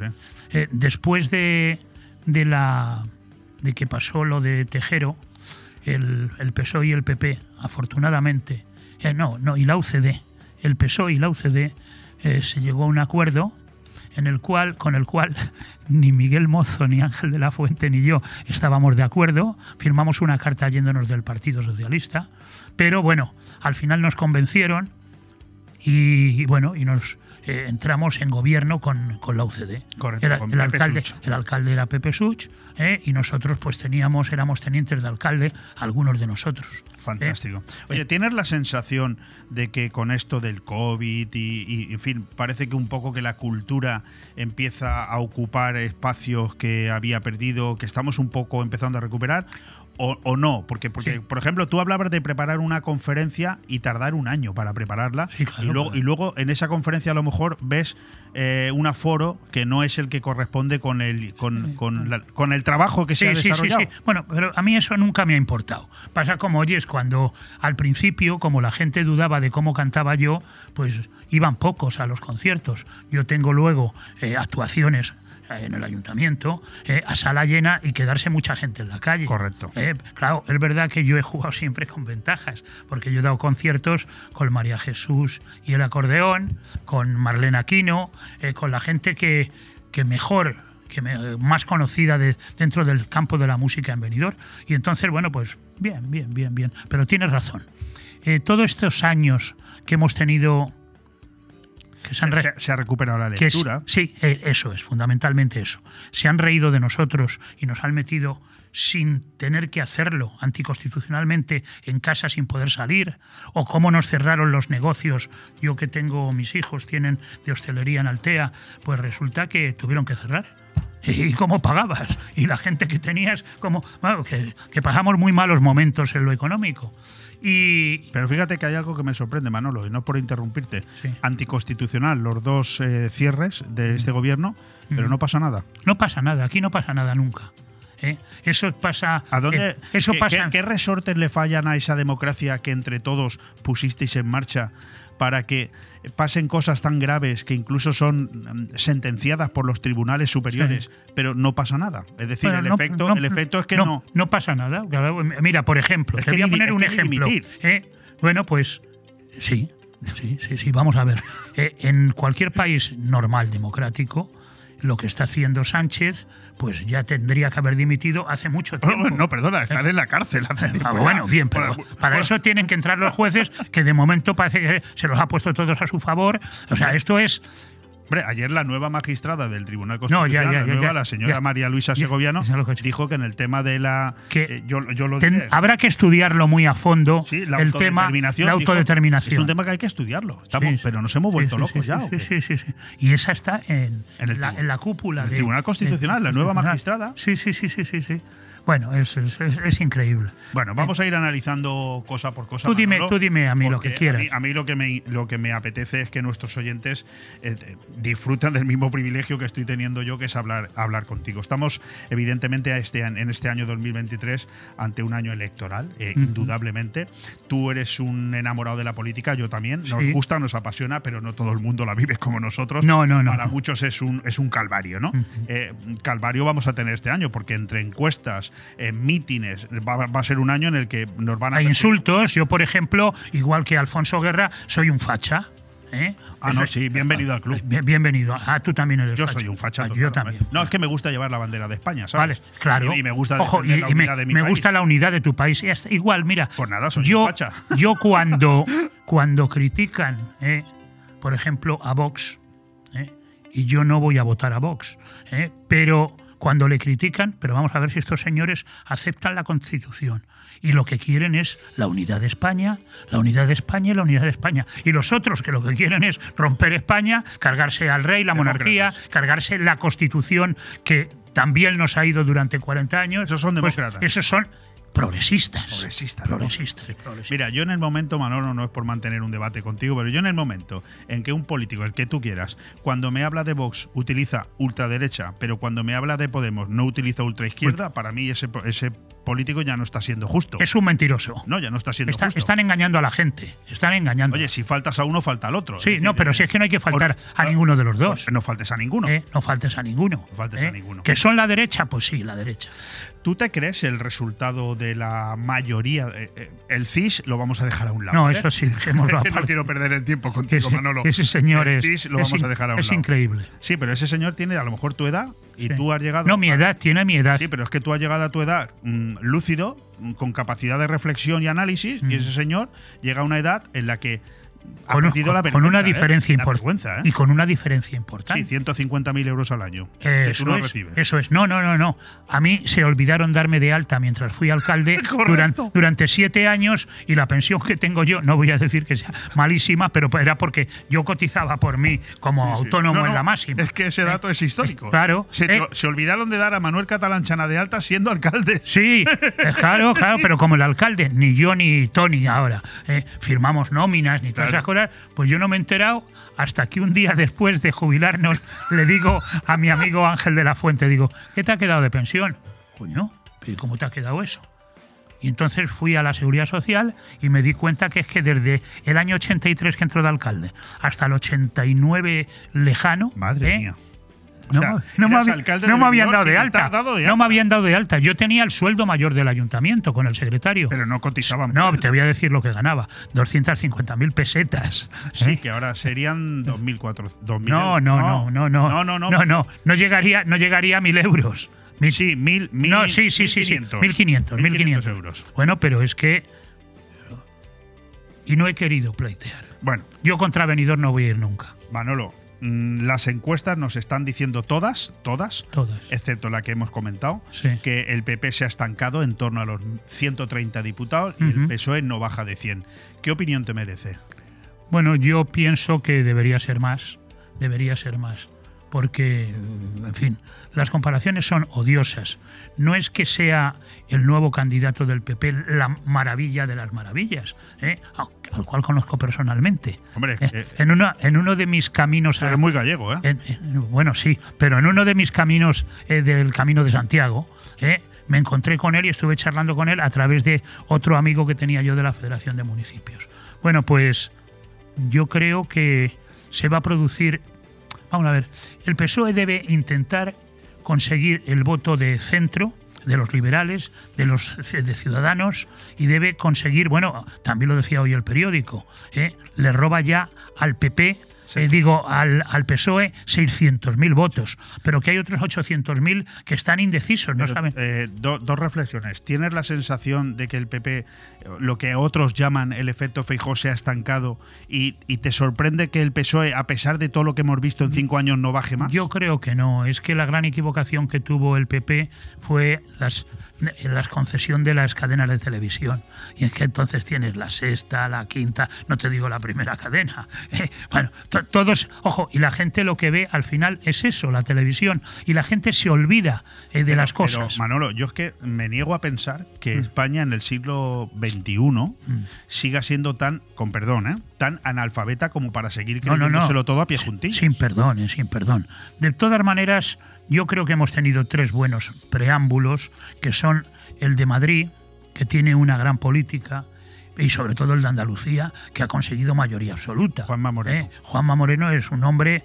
eh, no hay nada más que verle la cara, si es que tiene cara de buena persona. ¿Sabes lo que ha dicho antes Alfonso Merlos? No. Dice que Andalucía debería ser el reflejo de lo que debería terminar siendo España. Es decir, Sí. cuan- 40 años los andaluces pensaban que no debían de cambiar al socialismo porque con ellos podrían perder la paguita y ahora en cuatro años del señor Juanma Moreno se dan cuenta de que sí que se puede, se puede ser de otra manera. España, ese 25% que sigue apoyando Pedro Sánchez es por miedo a perder lo- las prebendas Bueno, que este es hombre que, da. es, es que tienen tiene mucha gente que, que tiene cargos, que tiene cargos, y los cargos son dinero, ¿eh? no como ganaba yo 250.000 pesetas, no, que están cobrando a lo mejor 4.000, 5.000 o, o, o como has dicho tú, eh, eh, ciento y pico mil euros. Que hay muchos eh, de esos de ciento y pico mil euros que no sabe nadie lo que son ni en dónde Sí, sí. están. El Instituto de la Industria Comercial con, con en Sudamérica. Ojo, Sí. y, o sea, ¿Y eso qué es? Oh, y bueno, ¿y eso, ¿y eso qué es? ¿Y eso qué es? Bueno, pero estoy totalmente de acuerdo contigo. Te sigo en lo que escribes. Por ejemplo, me leí esta mañana lo que me has mandado. Y estoy total. eh, yo no sé cómo puede aguantar tanto la gente. Bueno. No sé cómo puede aguantar. Pero ojo, Porque- como el voto es secreto, yo creo que lo que ha pasado en Andalucía puede pasar en España. No que saque el PP mayoría absoluta, pero que saque más de 150 diputados y pueda a lo mejor gobernar solo con apoyos puntuales. Hay quien en dice, Manolo, yo lo he leído ya en muchos sitios, que, que, que estemos todos tranquilos porque Pedro Sánchez, que es capaz de todo, y lo, Mm. además lo ha demostrado Lo con está- hechos, lo está demostrando. que mm, algo hará para cambiar esa tendencia y que al final mm, que todavía tiene un año. Bueno, que- a mí me da mucho, vamos, a mí me da mucho miedo lo del voto por correo. ¿eh? Eh, Y el control de los votos por Indra, ¿eh? También, eso es, eso es. Las maquinitas esas. Ojo, eso el es. Estado se ha hecho con Indra, ¿eh? Sí, sí, sí, sí, sí, sí, sí, sí, sí, sí, Cuidado, sí. ¿eh? Está, está clarísimo. O sea, que ¿eh? tú. mm, Y luego, y luego el país que cada vez, vamos a ver, creo que cada vez va peor económicamente y es porque Debe- debe lo que 2.000 comprábamos el país hace ya años que no lo compramos. Es una vergüenza también. ¿eh? El Grupo Prisa debe 2.000 millones de euros. Pero siempre hay alguien que. El que le ayuda, Bueno. que le ayuda. En fin, eh, te quería preguntar, eh, bueno, ya lo hemos hablado, ¿no? Ese apoyo del 25%. Yo es que mm, le pregunto a todo el mundo que Sí, tiene yo creo, yo creo que será más fácil, aunque se quede en el 25%, yo creo que el PP va a llegar al 35%. ¿Cómo ves el futuro de los demás? Empezando por partes. Esa, ese Podemos con Yolanda Díaz, esa relación, ¿cómo, cómo, cómo crees que va a terminar? Eso como el Rosario la Aurora. ¿Sí? ¿eh? Sí. Ayer yo me, me di cuenta, esta mujer, eh, eh, ojo, hay que, hay que reconocer que, tiene, que vale, ¿eh? Ayer se- Sí, el, que tiene, que tiene aguante. el mayor abrazo que se pegó con Lula da Silva, que no, ha aparecido allí eh, junto al rey, ¿eh? ha sido el de ella. Sí, sí. ¿eh? Entonces, ahí va a haber, ahí todos quieren ser. Sí, sí, sí, sí, sí. la no, no, portada- no, la no, portada no lo había, vi- no lo había visto a veces, lo vi anoche en la televisión. Bueno, eh, ¿qué es lo que qué es lo que pasa? Bueno, pues yo creo que Pero no, ¿no crees que van a terminar entre los dos como, el Rosario? lucero la aurora, o sea, van a van a terminar Pues, pues tirándose Alfonso los Merlos ha dicho que al final, como, como la paguita manda y Sí. como el cargo aprieta, al final se entenderán. Bien, puede ser, puede ser. Pero todas las encuestas, igual que a unos les dan más o menos, a ellos les dan veintitantos, lo cual quiere decir que bajan a la mitad. Y que Vox, ¿eh? el denostado Vox, se queda en cincuenta y tantos diputados, que con los 130 que tendría ahora, o 132, el, el PP, da una mayoría Pero absoluta muy amplia. En, en tu análisis político eh, coincides. eh, yo soy de los que piensa que Vox eh, ha tocado techo. Ni baja ni sube, pero No, no, creo no, que yo, el techo yo- lo ha yo- tocado. yo igual, yo creo que ha tocado techo. Por eso te decía que lo ideal sería que el PP estuviera sobre los 150 escaños. Con lo cual podría, pienso yo, gobernar solo, ya se han gobernado en otros momentos, pero eso sí, no haría falta que vos entrase en el gobierno, pero sí apoyos puntuales, como hace ahora Sánchez. Eh, llama a los de la ETA y dice, oye, es que me hace falta el voto, y entonces, ¿qué queréis? Y entonces llegan a un acuerdo. Lo- O lo- con- los que mataron a vuestros compañeros socialistas de Sí, antaño. sí, sí, sí. Y algunos muy amigos míos. Por ejemplo, como Ernest Lluch. Ernest Lluch, por ejemplo, que fue el que nos hizo El el hospital. de Villajoyosa. Bueno. Bueno, eso fue una negociación conmigo directamente. eh, yo fui a Madrid, me dijo, cédeme unos terrenos eh, y te hago en seis meses un hospital. No el, le- el único que tenemos. No le pude ceder los terrenos porque Benidorm tenía un plan general que dio un gran auge a lo turístico, pero no a los servicios. ¿eh? Por eso se fue allí eso. Pero tu plan general sigue vigente, el del 91. Sí, si no sí, me sí, no, no, no, no, no lo han tocado. Bueno, han hecho algunos, algunos temas puntuales, pero sigue vigente. Tan difícil Aquí hay dos planes generales. El de Pedro Zaragoza, por cierto, quiero decir entre paréntesis, un grandísimo alcalde, el más grande alcalde, y además yo me entendía muy bien con él. Ambos nos entendíamos muy bien. Y el de Manuel Catalanchana. ¿Eh? Después te- yo han no hecho, se han hecho acercamientos puntuales cuando haya habido que modificar alguna cosa. Oye, en tu opinión, lo que el que eh, Griñán todavía no haya entrado en la cárcel cuando todos sus eh, consejeros ya lo han hecho, ¿te, Yo pare- a- te parece honorable? Yo a Griñán no me gusta hablar ni del pasado ni, ni, ni mal de nadie. ¿eh? Ojo, yo no olvido, pero yo perdono por mis creencias a lo mejor religiosas, yo perdono, pero no olvido. Me recuerda mucho lo de Griñán a lo de Eduardito, el de la Cala. ¿Mm? Está ahora paseándose. A por el- Eduardo Zaplana. Eduardo Zaplana. No, es que no he querido decir su apellido. pero oye, sí, pero tú lo has entendido. A, a mí me parece muy mal que Sí. Eduardo Zaplana, sin sentencia firme, haya estado un año en la cárcel Sí, y este señor con sentencia firme desde hace un montón de años no haya entrado. Que luego, si Eduardo Zaplana es sentenciado, Bien, pero evidentemente, vamos pues que pene en la ver, como los Entonces demás. tendrán que ir a la cárcel si no es sentenciado, eh, media guardia civil, eh, medio servicio secreto eh, y todas esas Sí, pero cosas. entonces la justicia no es igual ojo, para todos. Y, y me, me alegraría no por él, me alegraría por Pachano, eh, que le han metido en un lío y otras personas que estaban alrededor que, que no van a poder salir de él. Esos, esos sí se irán a la cárcel. Sí, sí. Bueno, en cualquier caso, mm, es, es lo que hay. Bueno, mm, venidor. Se nos termina el tiempo, Manolo. Nos Sí, quedan sí. tres, cuatro minutos. Eh, el venidor. Pero la vida es larga. Ah, no, no. ¿eh? Y, yo, y yo te veo ya firme, y yo te ten- veo ya fuerte. Ya tendremos tiempo. ya Aquí, tendremos mira, tiempo. mira qué estudio más bonito Sí, sí, hemos no, montado. te felicito porque esto es, es eh, muy bueno, muy O sea, bueno. que aquí puedes venir cuantas veces quieras porque en radio tenemos todos los días Muy de la bien, semana. muy bien, muy bien. Yo quiero que me hables un poco de venidor. Eh, en tu opinión, ¿cómo ha sido la gestión de, de este último gobierno de Tony Pérez? ¿Tú crees- Bueno, vamos a ver, yo te voy a ser muy sincero. Sí, sí, claro. Creo, eh, creo que desde el mejor alcalde fue Pedro Zaragoza, porque además lo más difícil es los principios. Yo creo que fui, eh, si estuviéramos hablando de todo lo que El yo alcalde hice- de la transición, Manolo. eh, ojo, bien. Que, que no era fácil. Bien, ¿eh? no, no era fácil y además, oye, yo tenía eh, 36 años, o sea, yo no tenía ni idea de, de eso. Eso sí, yo había gestionado negocios de mi familia de, mucha importancia. Sí, sí, joyería. mi familia tenía cuatro joyerías en Benidorm, con locales propios y además joyerías, ¿verdad? que había que tener una gran inversión que había hecho mi padre.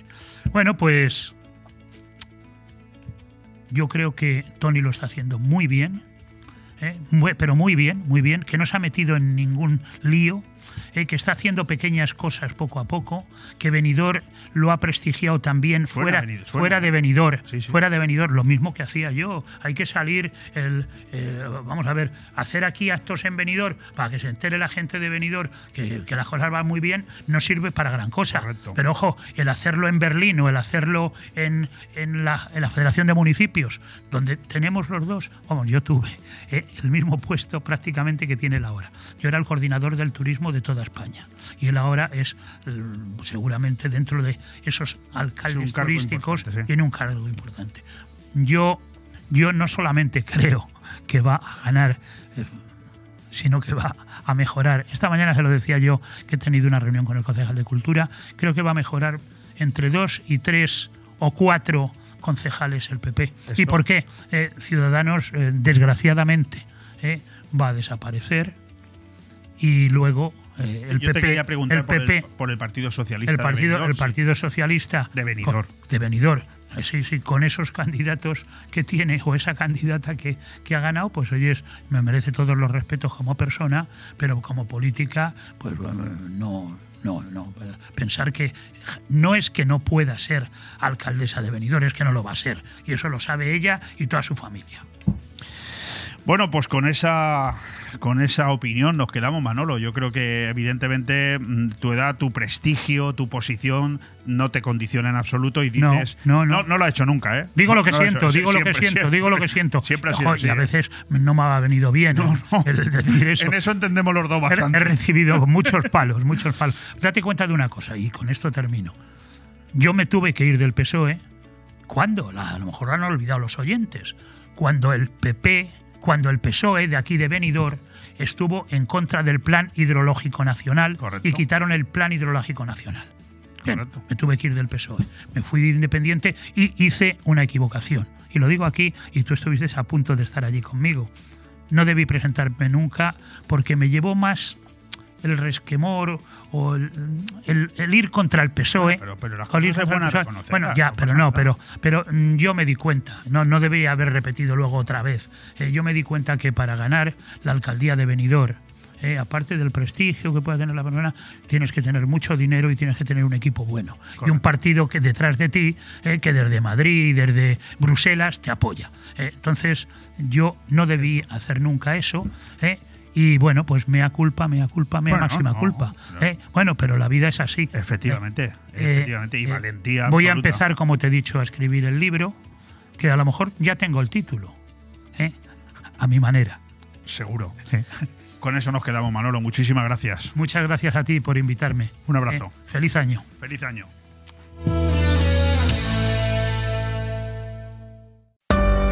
Bon Radio. Nos gusta que te guste.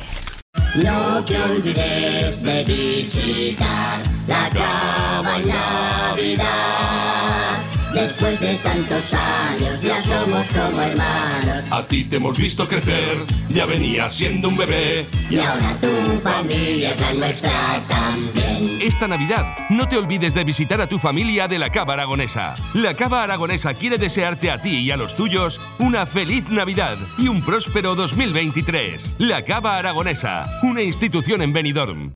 Bodegas Antonio Alcaraz. Vinos de autor reconocidos y premiados por las guías más prestigiosas a nivel nacional e internacional como Peñín y Guía Intervinos, quien otorga 93 puntos a Madre Única, 92 a Abuelo Pedro y 91 a Fons Dalgar. Bodegas Antonio Alcaraz, la excelencia de los vinos, con presencia en 33 países del mundo. En estas fechas tan señaladas, tan familiares y entrañables, Grupo Rojisa Gestión Inmobiliaria quiere desear a todos unas felices fiestas, que nos traigan muchos regalos y que compartamos todo lo bueno con nuestros seres queridos. Conseguir la casa de tus sueños y sentir el calor del hogar en Navidad es algo en lo que te podemos ayudar. Grupo Rojisa. Feliz Navidad.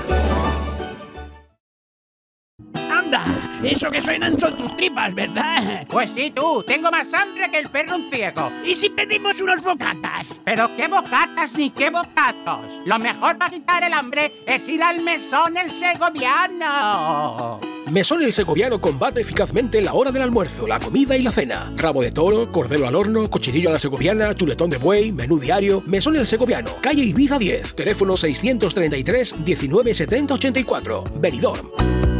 Hay un oasis donde puedes pasar un fin de semana distinto en un entorno paradisiaco. La Alfaz Oasis, un hotel donde desconectar sin irte muy lejos. Incluso puedes celebrar eventos privados y disfrutar de nuestro tratamiento beauty deleitándote con una cena especial en nuestro romántico restaurante. También disponemos de servicio de peluquería, salón de estética y mucho más. Elige Hotel La Alfaz Oasis para cualquier celebración, cena o fiesta que quieras que sea diferente. Estamos en calle El Hecho número 2 de Alfa del Pi y en el 96 599 23 11.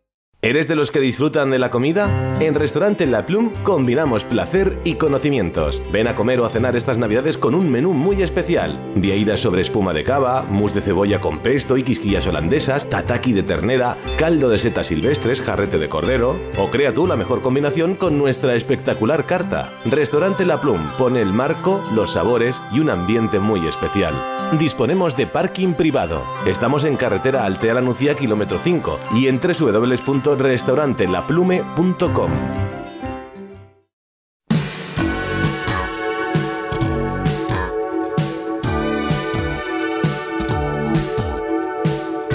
Aire Fresco. Programa patrocinado por Hotel Meliá Benidorm, Fomento de Construcciones y Contratas, Exterior Plus y Actúa, Servicios y Medio Ambiente.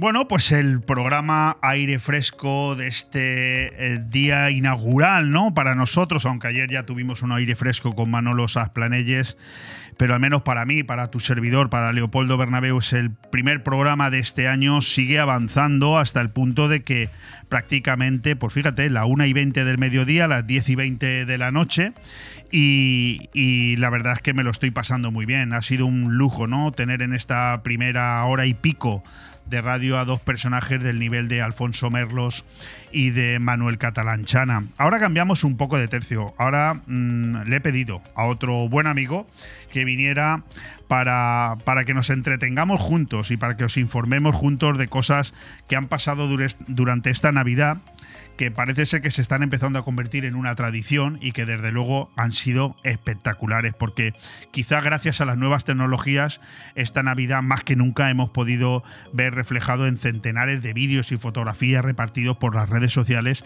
lo que ha pasado en el centro de Benidorm. Hace tiempo que venimos conociendo la eh, Tarde Buena, que desde hace ya unos cuantos años se viene organizando en la calle Santo Domingo y que sabemos que el gran DJ Tony Castro, eh, bueno, pues las ha manejado con solvencia y que han ido acumulando cada, cada año un poco más de gente y un poco más de vida, pero es que lo de este año, lo de este año merecía una conversación aparte tranquila y sosegada aquí en Bon Radio ahora para analizarla, porque yo creo que, que, nos estamos metiendo en algo que yo no sé el año que viene en qué se puede convertir. Querido Miguel Torres, Mike Tower para los amigos. Querido Miguel, ¿cómo estás? Muy bien, muy bien, Leo. Y Acércate al micro, parece muy bien, su nombre Leo, del sonido. pero tengo potencia. Muy bien, Leo, y con muchas ganas de, de arrancar un año que seguramente nos va a deparar eh, muchas cosas interesantes y buenas, a pesar de otras historias. Pero tenemos que ser felices y de lo que se trata ahora mismo es de, de crear optimismo y felicidad. Y justamente eso es lo que hemos tenido eh, bueno, esta pero Navidad. Fíjate lo que te voy a decir, Miguel.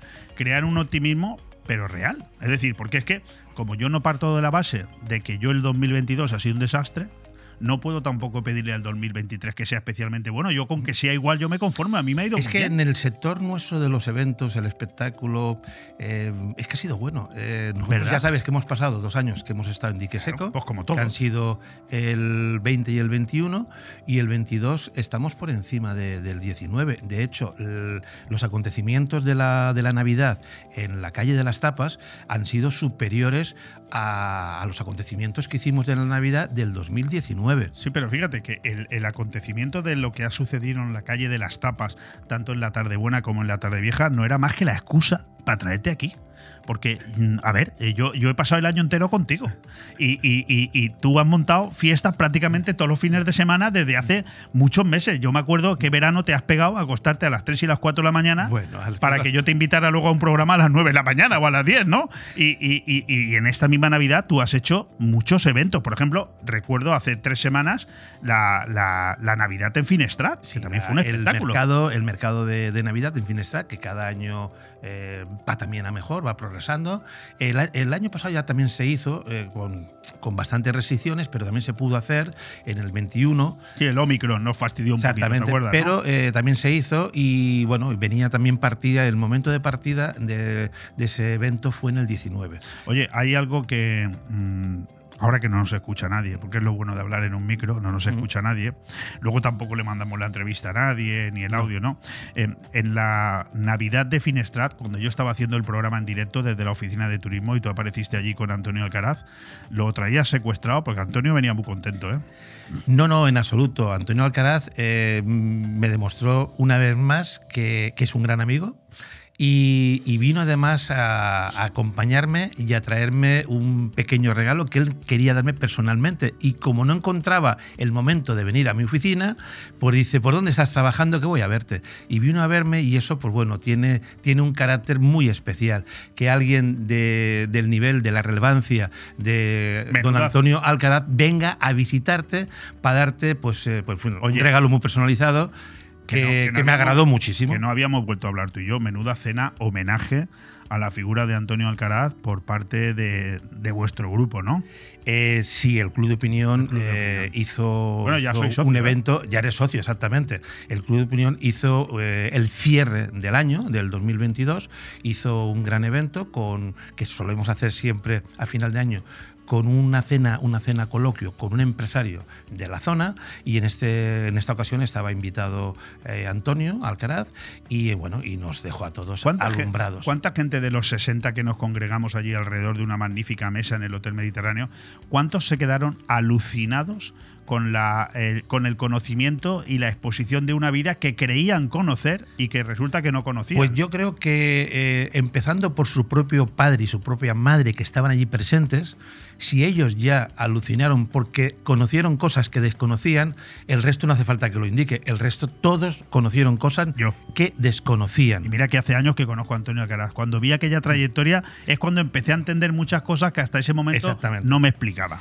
Porque él es un hombre que, que en el fondo es que es muy humilde, es muy, muy Sí. sensato, muy humilde. Entonces, todo lo que hace no lo dice. Yo afortunadamente, yo es que ya lo sabía, porque estuve con él preparando pues, un PowerPoint y estuve viendo cosas que, que- que me dejaban también un poco eh, como alucinado. Digo, Antonio, ¿esto qué es? ¿Dónde has No, estado? no puede ser, ¿verdad? Bueno, y yo le decía, Antonio, eh, muchísimos de tus amigos van a descubrir el Antonio que no conocen. Y efectivamente, muchísima gente descubrió a, pues bueno, descubrió una historia que era desconocida para ellos. Oye, por, por cerrar, por ir cerrando ventanas, el, el Club de Opinión, ¿cómo se presenta el año 2023? ¿Tenéis ya algunas ideas en mente? Pues es- ya tenemos varios, varios eventos ya en marcha. Ahora el día 17 tenemos nuestro... 17 de, de este mes. De este mes de Ah, enero, exactamente. pues dos semanas. Ya tenemos nuestro primer evento.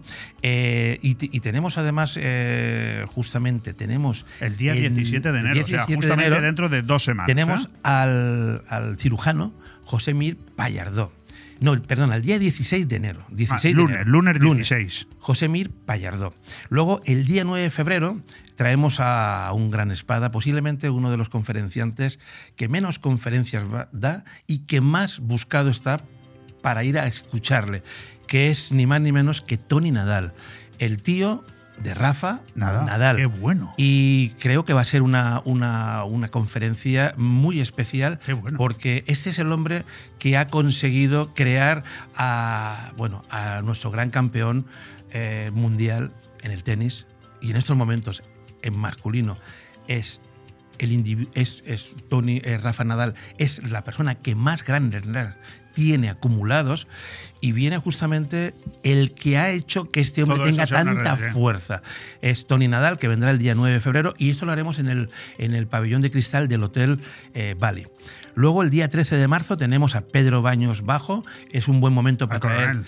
al coronel don Pedro Baños, porque hay muchas situaciones ahora mismo eh, de estrategia. eh, militar en el mundo que, que sería conveniente volver Y a su a análisis siempre muy interesante. Exactamente. Oye, pues nos, lo vamos a pasar bien, ¿no? Luego, Porque- el día 31 de marzo, tenemos una cena coloquio o posiblemente una conferencia que aún no, aún no tenemos claro el formato, con Kiko Zaragoza y Bars. El hijo de es don Pedro. El hijo de don Pedro Correcto. Zaragoza. Eh, este año 22 ha cumplido el primer centenario de su nacimiento. Correcto. Y don Pedro Zaragoza. el primero, en el segundo estaremos también. En el segundo, eh, yo sí, tú no lo sé, pero yo pienso estar. Entonces, creo que tiene cosas muy interesantes que contarnos de la vida de su padre. Qué bueno. Desde, desde la perspectiva del familiar cercano, es un hijo. Luego tenemos el día 8 de mayo, no, el día 17 de abril Oye, tenemos a Juan Luis Galiacho. Como sigas así, se nos va la entrevista El entera. día ¿eh? 18 No, de mayo a Javier ¿eh? Rupérez y ¿A bueno, Javier Rupérez? Rupérez, sí, que ¿Traéis además, que además, además fue secuestrado por ETA Sí, sí. en los años 80. Embajador español en Washington, español, muchos años. gran político y bueno, está yo creo que también puede ser una conferencia súper interesante por los conocimientos que este hombre nos puede aportar de toda su vida eh, profesional No, no, en la diplomacia y en la política. Bueno, iremos hablando del club de opinión porque fíjate, nosotros, de hecho, ahora que no nos escucha nadie, ya te adelanto que nos hemos suscrito como socios al club de opinión con la condición de que podamos entrevistar a todos los que vengan, ¿eh? Sabes que todos los que se presten los vas a tener a tu disposición. Fantástico, pues sí, sí, Bueno. sí, siempre es un placer. Oye, vamos, vamos a hablar de ese super éxito que ha sido la Navidad en la calle de las tapas. ¿Podemos empezar por decir que se ha convertido ya en una tradición, Miguel? ¿O es pronto? No, no, es una tradición. Vamos a ver, los tardeos en la calle de las tapas, lo que es la Navidad de la calle de las tapas. Bueno, la calle de las tapas es, la, eh, es una, una especie de asociación de comercios de restauración que están en la calle Santo Domingo y en la Plaza de la Constitución. Correcto. Esto es lo que denominamos calle de las tapas. La calle de las Lo tapas que como siempre hemos tal, conocido como calle de los vascos también. Exactamente. La calle de las tapas como tal no existe. Si alguien va a buscar la calle de las tapas, eh, no hay un letrero que diga esta es la calle de las Sí, tapas. correcto. La calle de las tapas es la calle Santo Domingo y la plaza de la Constitución. Correcto. Vale, hace unos 10 años eh, Ina y Juanmi, junto a otros empresarios de aquella época, decidieron que la Navidad ahí se tenía que celebrar. Y empezaron con los tardeos. Entonces, los tardeos de la calle Santo Domingo inicialmente existen desde hace unos 10 años. Todo esto siempre ha ido a más y siempre, todos los años, ha sido esperado ese momento del tardeo. Lo que ocurre es que desde el año 2019 como ya no cabía más gente en la calle Santo Domingo, porque allí con 350, 400 personas aquello está a reventar, pues se decidió ampliar el cupo a la Plaza de la Constitución, que también forma parte de esta asociación de Sí, comercios donde se de celebra la restauración. de la carchofa. para que Entonces, entendemos. exactamente, la- lo, lo que era antiguamente para los, para los más viejos Plaza del lugar, la Plaza del Calpí. Del Calpí. Bien, correcto. entonces decidimos eh, montar un segundo escenario en la Plaza de la Constitución. Eh, ¿Qué hemos conseguido con esto? ¿Repartir la gente que ya estaba en la calle Santo Domingo? Pues no. la gente de la calle Santo Domingo ya está ahí.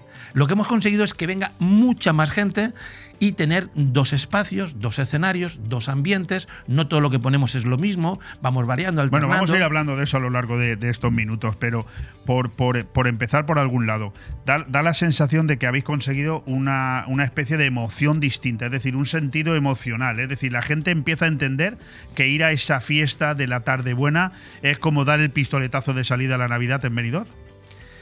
Mm, tal vez sí. O sea, la gente viene, viene a buscar felicidad y allí la encuentra. La gente viene allí con ganas de, de quitarse de la cabeza eh, todos los líos eh, que uno tiene, pues eh, los, el trabajo, a veces, en fin, el vecino, el coche, cualquier cosa. La gente viene allí a pasarlo bien, viene a disfrutar, viene ilusionada por, por, estar en un sitio donde, donde todo es alegría. O sea, la gente eh, convive, socializa con sus amigos, con sus vecinos, con gente que acaba de conocer, con gente que conoce de toda la vida pero que nunca ha hablado con ella. Y es un momento en el que todo el mundo se saluda, eh, se felicita en el año, se felicita en la Navidad.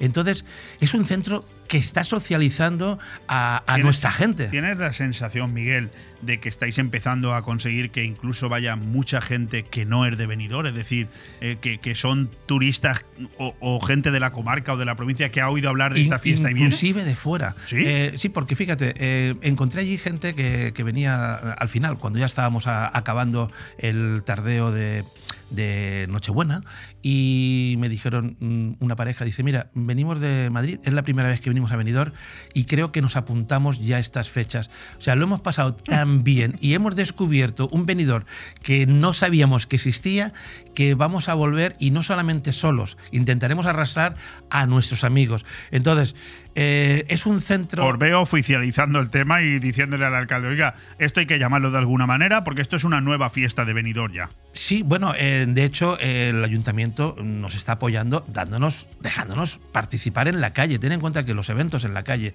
que no sean eh, municipales son difíciles de, de, obtener. La mayor parte de los tardeos que hay son dentro de los locales, no son en plena calle. Nosotros los tardeos los hacemos en plena calle y ya... Sí, tú me entiendes lo que te quiero decir. Es sí. decir, igual que se celebran los moros y cristianos en un determinado momento del año o cualquier casa regional tiene su fiesta en Benidorm, la casa de Asturias, la casa de sí. Castilla-La Mancha, que esto también se pueda convertir en una fiesta sí. tradicional. Es que la, vamos a ver, la Navidad y el espíritu navideño se debe ver recreado en la ciudad, no en un lugar de la ciudad, Cierto. en la ciudad. Mira, yo he estado, por ejemplo, eh, he estado en Viena, en Austria. He estado en noviembre, a final de noviembre. Desde el día 1 de noviembre en Viena hay 17 plazas con instaladas con los mercados navideños, 17 plazas, con mucho tiempo atrás, porque es cuando se compran las cosas de Navidad. No, cosas de Navidad no se compran el día 25 de Navidad solamente, se compran un mes antes. Correcto. Entonces, ¿qué te quiero decir con esto? Que para que la Navidad sea un elemento, un valor añadido a tu ciudad, lo tienes que promocionar en varios lugares de la ciudad, que realmente la gente que venga vea que estamos en Navidad. Eh, lo que ocurre en la calle de las tapas es eso, esa magia de la Navidad la hemos conseguido. Y año tras año tenemos más público que quiere estar con nosotros, que quiere divertirse con nosotros, porque realmente disfrutan de esta fiesta. Y el ambiente que hay ahí es un ambiente navideño. Oye, pero mm, yo, perdona que te interrumpa, viendo la cantidad de vídeos que han llegado a mi poder, que seguramente será el 1% de los que realmente se estén moviendo, a mí me ha dado una sensación de que allí habéis conseguido este año algo muy grande. No sé si igual que otros años, pero yo he tenido que. Esta, este año yo he tenido la sensación de que lo que se ha logrado en la calle Santo Domingo y en la calle de las Tapas, como tú dices, es algo espectacular. ¿eh? ¿Cuánta gente había? Sí, no, no este sé. año estaba lleno. Eh, la calle Santo Domingo estaba llena y estaba llena la Plaza de la Constitución, desde, desde la Alameda hasta lo que es el final de la cuesta subiendo. Sabes sí. que la plaza está en cuesta. Sí, sí, correcto. Estaba todo completamente lleno. Podría haber más de 1.500 personas en total. Había mucha gente, no sé cuánta gente había, había mucha gente y había una cosa muy importante. Cuando eh, le dábamos entrada para que la gente cantara, eh, se oían voces y se oían unas voces realmente potentes. O sea, dábamos entrada a los estribillos y aquello subía, subía el calor, subía el nivel. Entonces, en ese sentido, ¿cuánta gente había? Pues no lo sé, pero había muchísima gente. Espacios no había muchos. Eh, Creo que lo has comentado al principio, es decir, ahora habéis conseguido que sean como dos zonas de fiesta distintas. Es decir, son dos zonas, sí. ¿Y cómo se explica eso? A ver. Bueno, no, porque. Eh, o sea, si estoy en la calle Santo Domingo, estoy disfrutando de un espectáculo distinto al que disfruto en la calle. no, vamos a ver. Eh, en la calle Santo Domingo hay un escenario montado eh, con, con Tony. Y Castro. Con Tony Castro. Y después estoy yo en la Mike Plaza de la Tower. Constitución. Vale, entonces, él tiene ahí su ambiente, yo tengo aquí otro ambiente. Al final, la mitad de la música es la misma. Él le da su punto, yo le doy el mío, pero la gente lo pasa bien, tanto en la calle Santo Domingo como en la calle, como en la Plaza de la Constitución.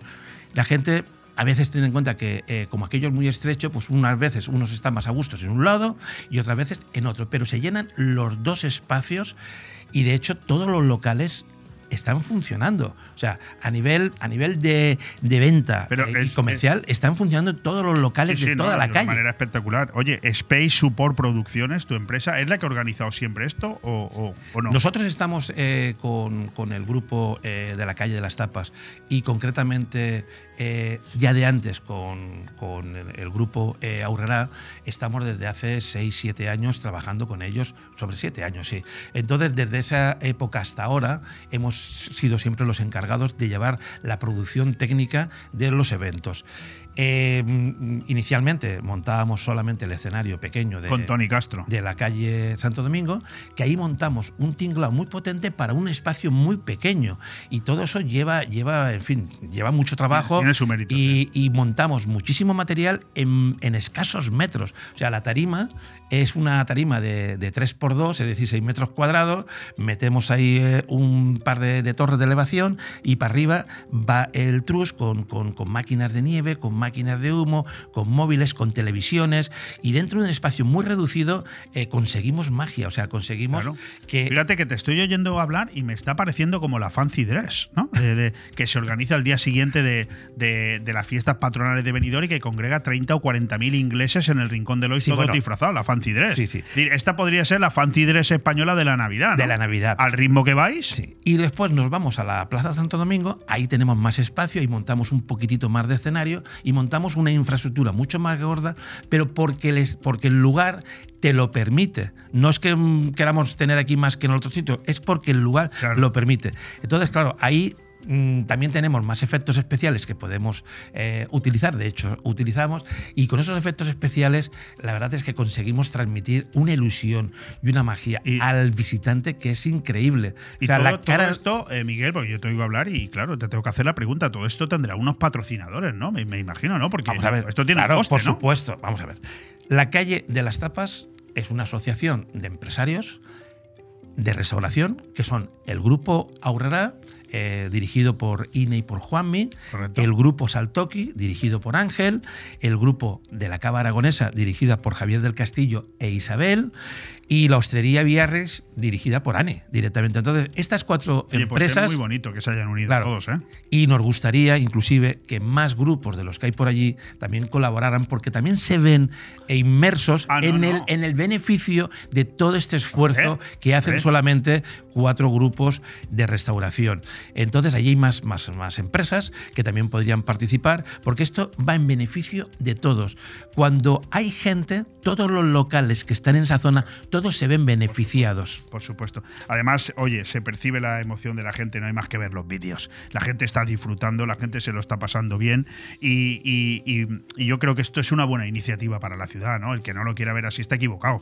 es, es una muy buena iniciativa. Eh, mm, fíjate que eh, inclusive el día de tarde vieja hicimos eh, a las 6 de la tarde eh, las precampanadas. Las precampanadas es que seis horas antes eh, de, y coincidiendo también justamente con las campanadas en Japón, por ejemplo, y en Manila, eh, seis horas antes hacemos las precampanadas. Las precampanadas tienen un sentido de ser. Hay gente que no va a llegar a las 12 de la noche.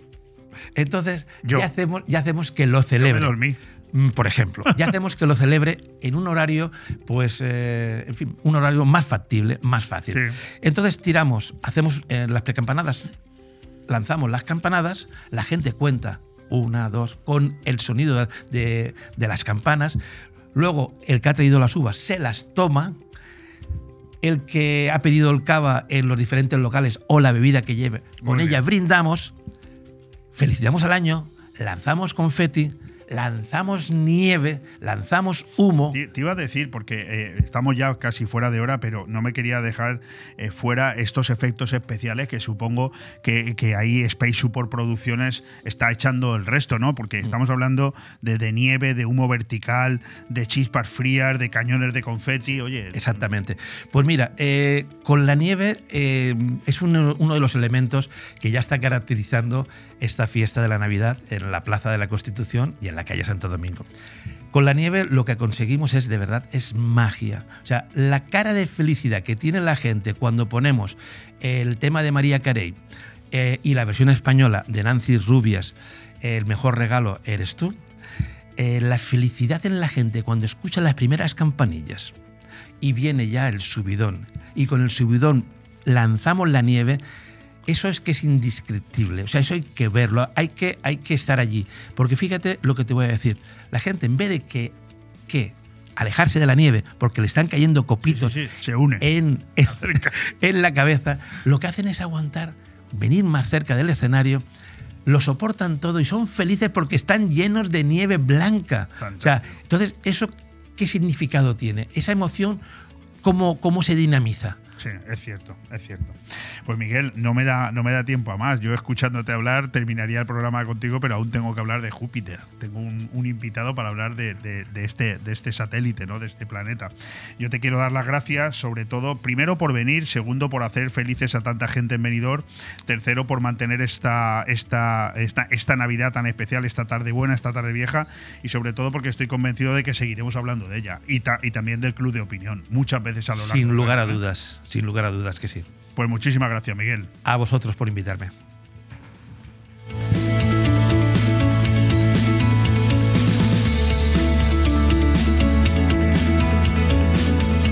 Bon Radio.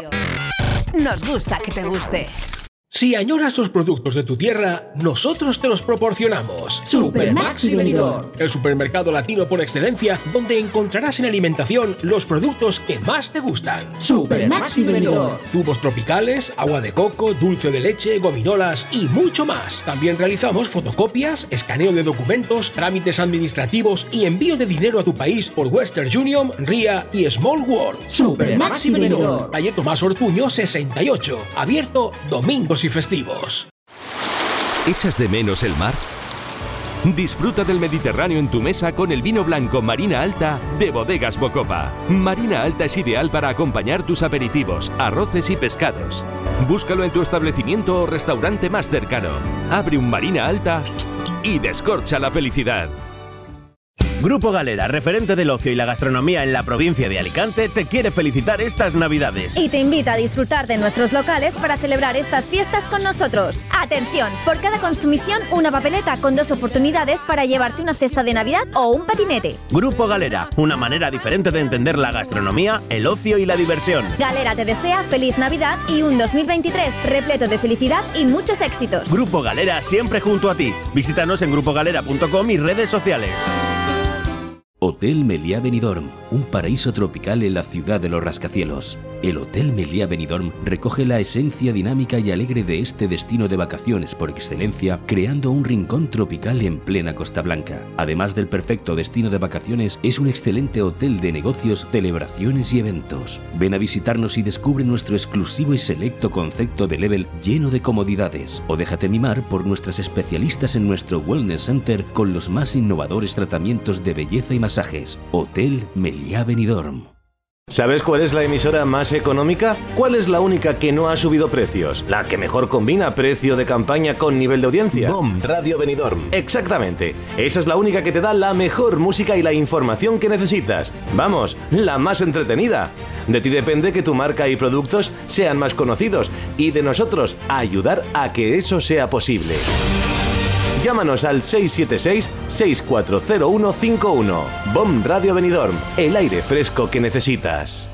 Restaurante Goa. Vive un concepto de gastronomía único, un lugar de luz, paz y buena energía que te hará experimentar un estilo de cocina con sabores de la tierra y el mar, además de descubrir un mundo de matices y tradición. Te ofrecemos el concepto de gastronomía fusión Nikkei mediterránea con una carta única en desayunos, comidas y cenas. Disfruta del tardeo y de la noche saboreando uno de nuestros cócteles y todo frente a la playa de Altea. Haz tu reserva en goarestaurante.com. El estilo perfecto para tu hogar lo encontrarás en Construcciones Nocete. Espacios sencillos y funcionales para llenar tu casa de vida, amor, luz y buenos recuerdos. Haz realidad la casa de tus sueños añadiendo nuestras cocinas y baños exclusivos a medida. Construcciones Nocete, calle Islandia 6, local 4, teléfono 633 52 76 79. Benidorm. Construcciones Nocete, el estilo de vida que estabas buscando. Si tus pies te piden moverse... Deja que tu cuerpo le siga, pero con ritmo. En Boni Café Pub, la risa y la diversión la tienes asegurada. Ya sea en familia, en pareja o con amigos, vive los mejores momentos tomando tu copa favorita. Nosotros ponemos la música y tú el mejor ambiente. Boni Café Pub, te esperamos todos los días en calle Lepanto 1, Benidorm. Descubre Finestrat. Entre las calles de su casco antiguo, descubre los rincones más bonitos de la Costa Blanca. Descubre un pueblo con encanto. En el Puig Campana, descubre senderos que aguardan tus pasos. Y en su playa, descubre la mirada azul del Mediterráneo. Descubre Finestrat. Lo tiene todo. El cambio climático es un reto global que afecta especialmente a la comunidad valenciana. Afortunadamente, su ciudadanía, empresas e instituciones han decidido ponerse en movimiento, adoptar los compromisos necesarios para generar un clima de responsabilidad compartida capaz de inspirar a millones. Descubre cómo en climasparaelcambio.es, una iniciativa de Hidracua y sus empresas participadas. El 5 de enero, los Reyes Magos dejarán tu regalo en Benidorm Palace. Gran gala Noche de Reyes. Una fantástica cena amenizada por la orquesta New Bamboo y el espectáculo de Benidorm Palace. Terra, cena, fiesta, espectáculo, cotillón o también puedes venir directamente al show. Gran gala Noche de Reyes en Benidorm Palace. Reservas en el 96 585 1660.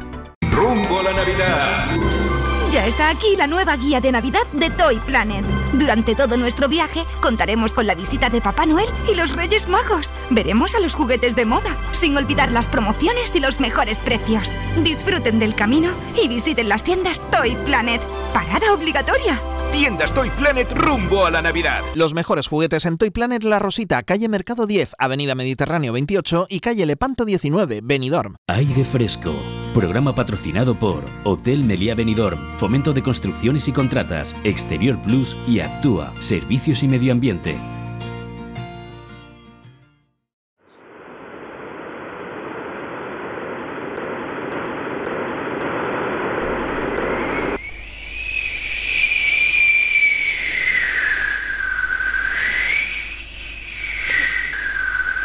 Planeta Sicía, con Luis Mayor.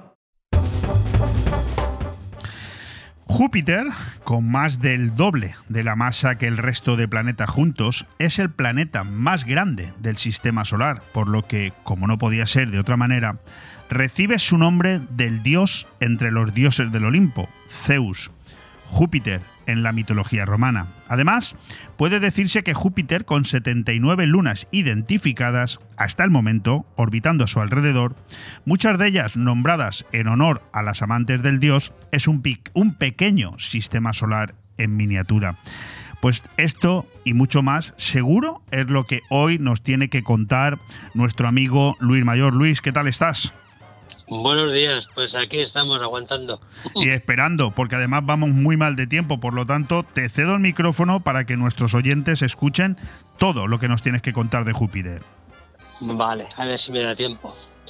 El hidrógeno, el helio, metano, amoníaco, etano, sulfuro de hidrógeno y vapor de agua, principalmente son los gases que componen, digamos, la vida en el planeta gaseoso y, y gigante y que es el mayor en tamaño de todos los que forman el sistema solar.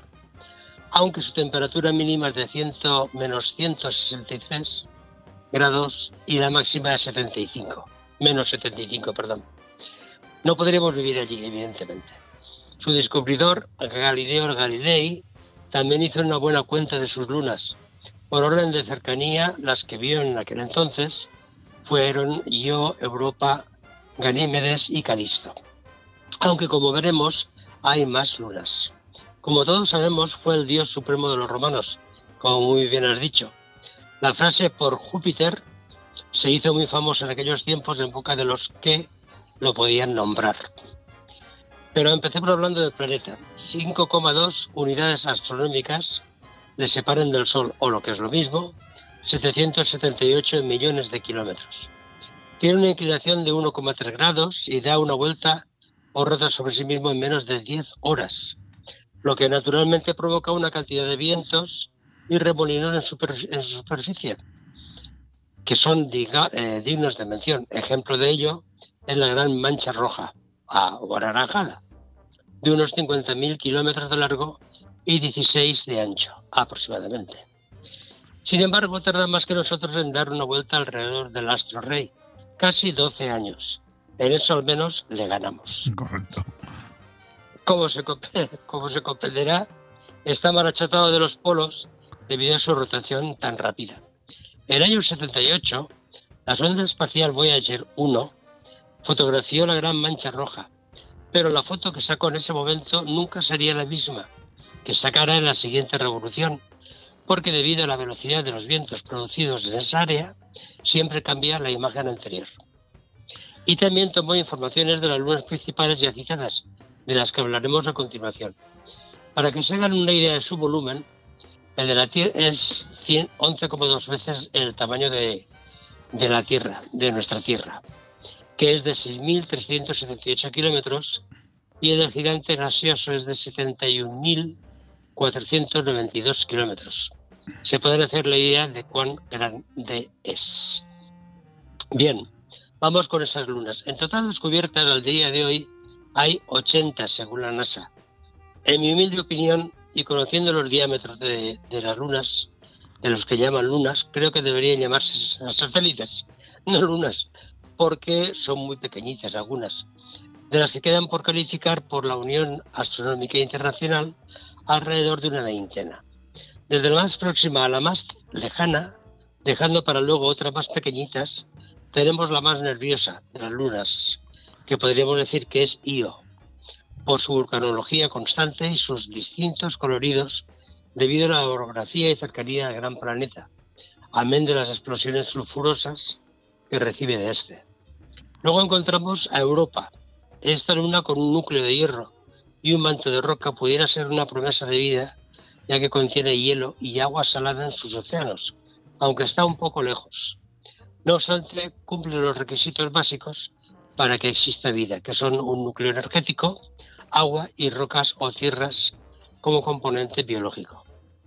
En la siguiente órbita nos encontramos a Ganímedes, la luna más grande del sistema solar, porque es más grande incluso que Mercurio.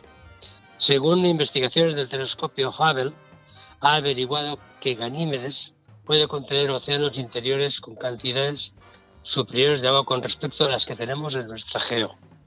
Geo es del griego tierra. A continuación encontramos a Calisto, la que merodea más externamente Júpiter. Esta luna es poco más o menos igual que Mercurio de tamaño, y aunque en un principio no se le hizo mucho caso, ni tampoco se le dio ninguna importancia, en el año 90, 1990, la sonda espacial Galileo dio la sorpresa inesperada de sus análisis con hallazgo de agua en su interior. Como podrán comprobar, todos son nombres griegos que Galileo asignó en sus descubrimientos. Luego tenemos cuatro lunitas pequeñitas que están antes que Io, que son Metis, con 43 kilómetros, para que se hagan una idea de diámetro, Adrastea, en la órbita siguiente de Metis, con un diámetro de 16,5 kilómetros, Amaltea, con un diámetro de 167 kilómetros, y luego Adrastea. Y la siguiente, Tebe, que es la que continúa Adrastea. Situada antes que yo, eh, perdón, y la siguiente es Adrastea.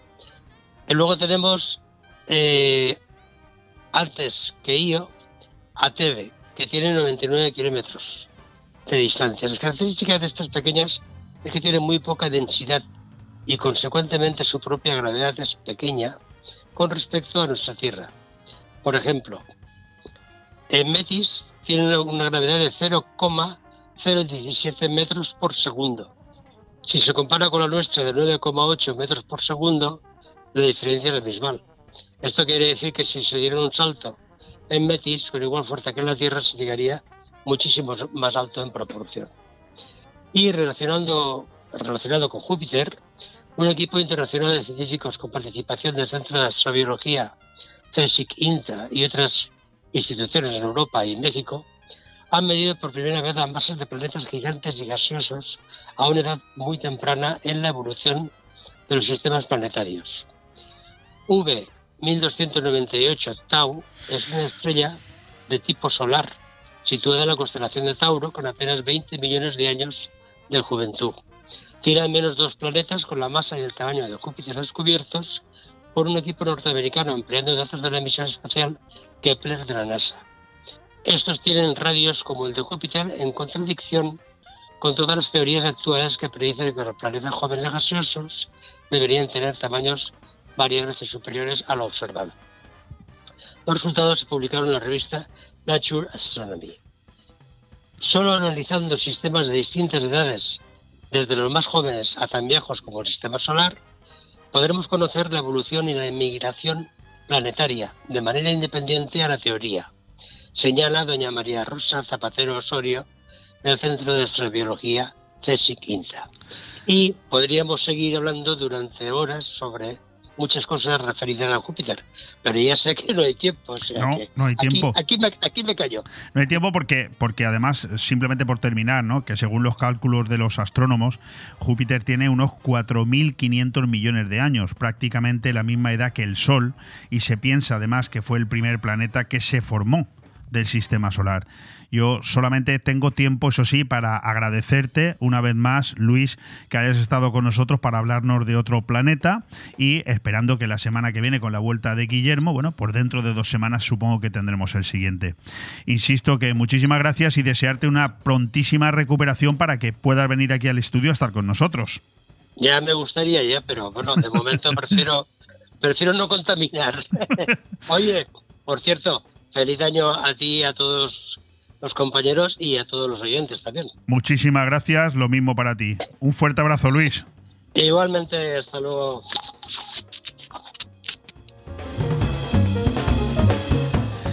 Bueno, pues no hay tiempo para más. Sorprendentemente el año 23 ha, ha, empezado igual que terminó el 22 y es que las dos horas de radio se nos van volando.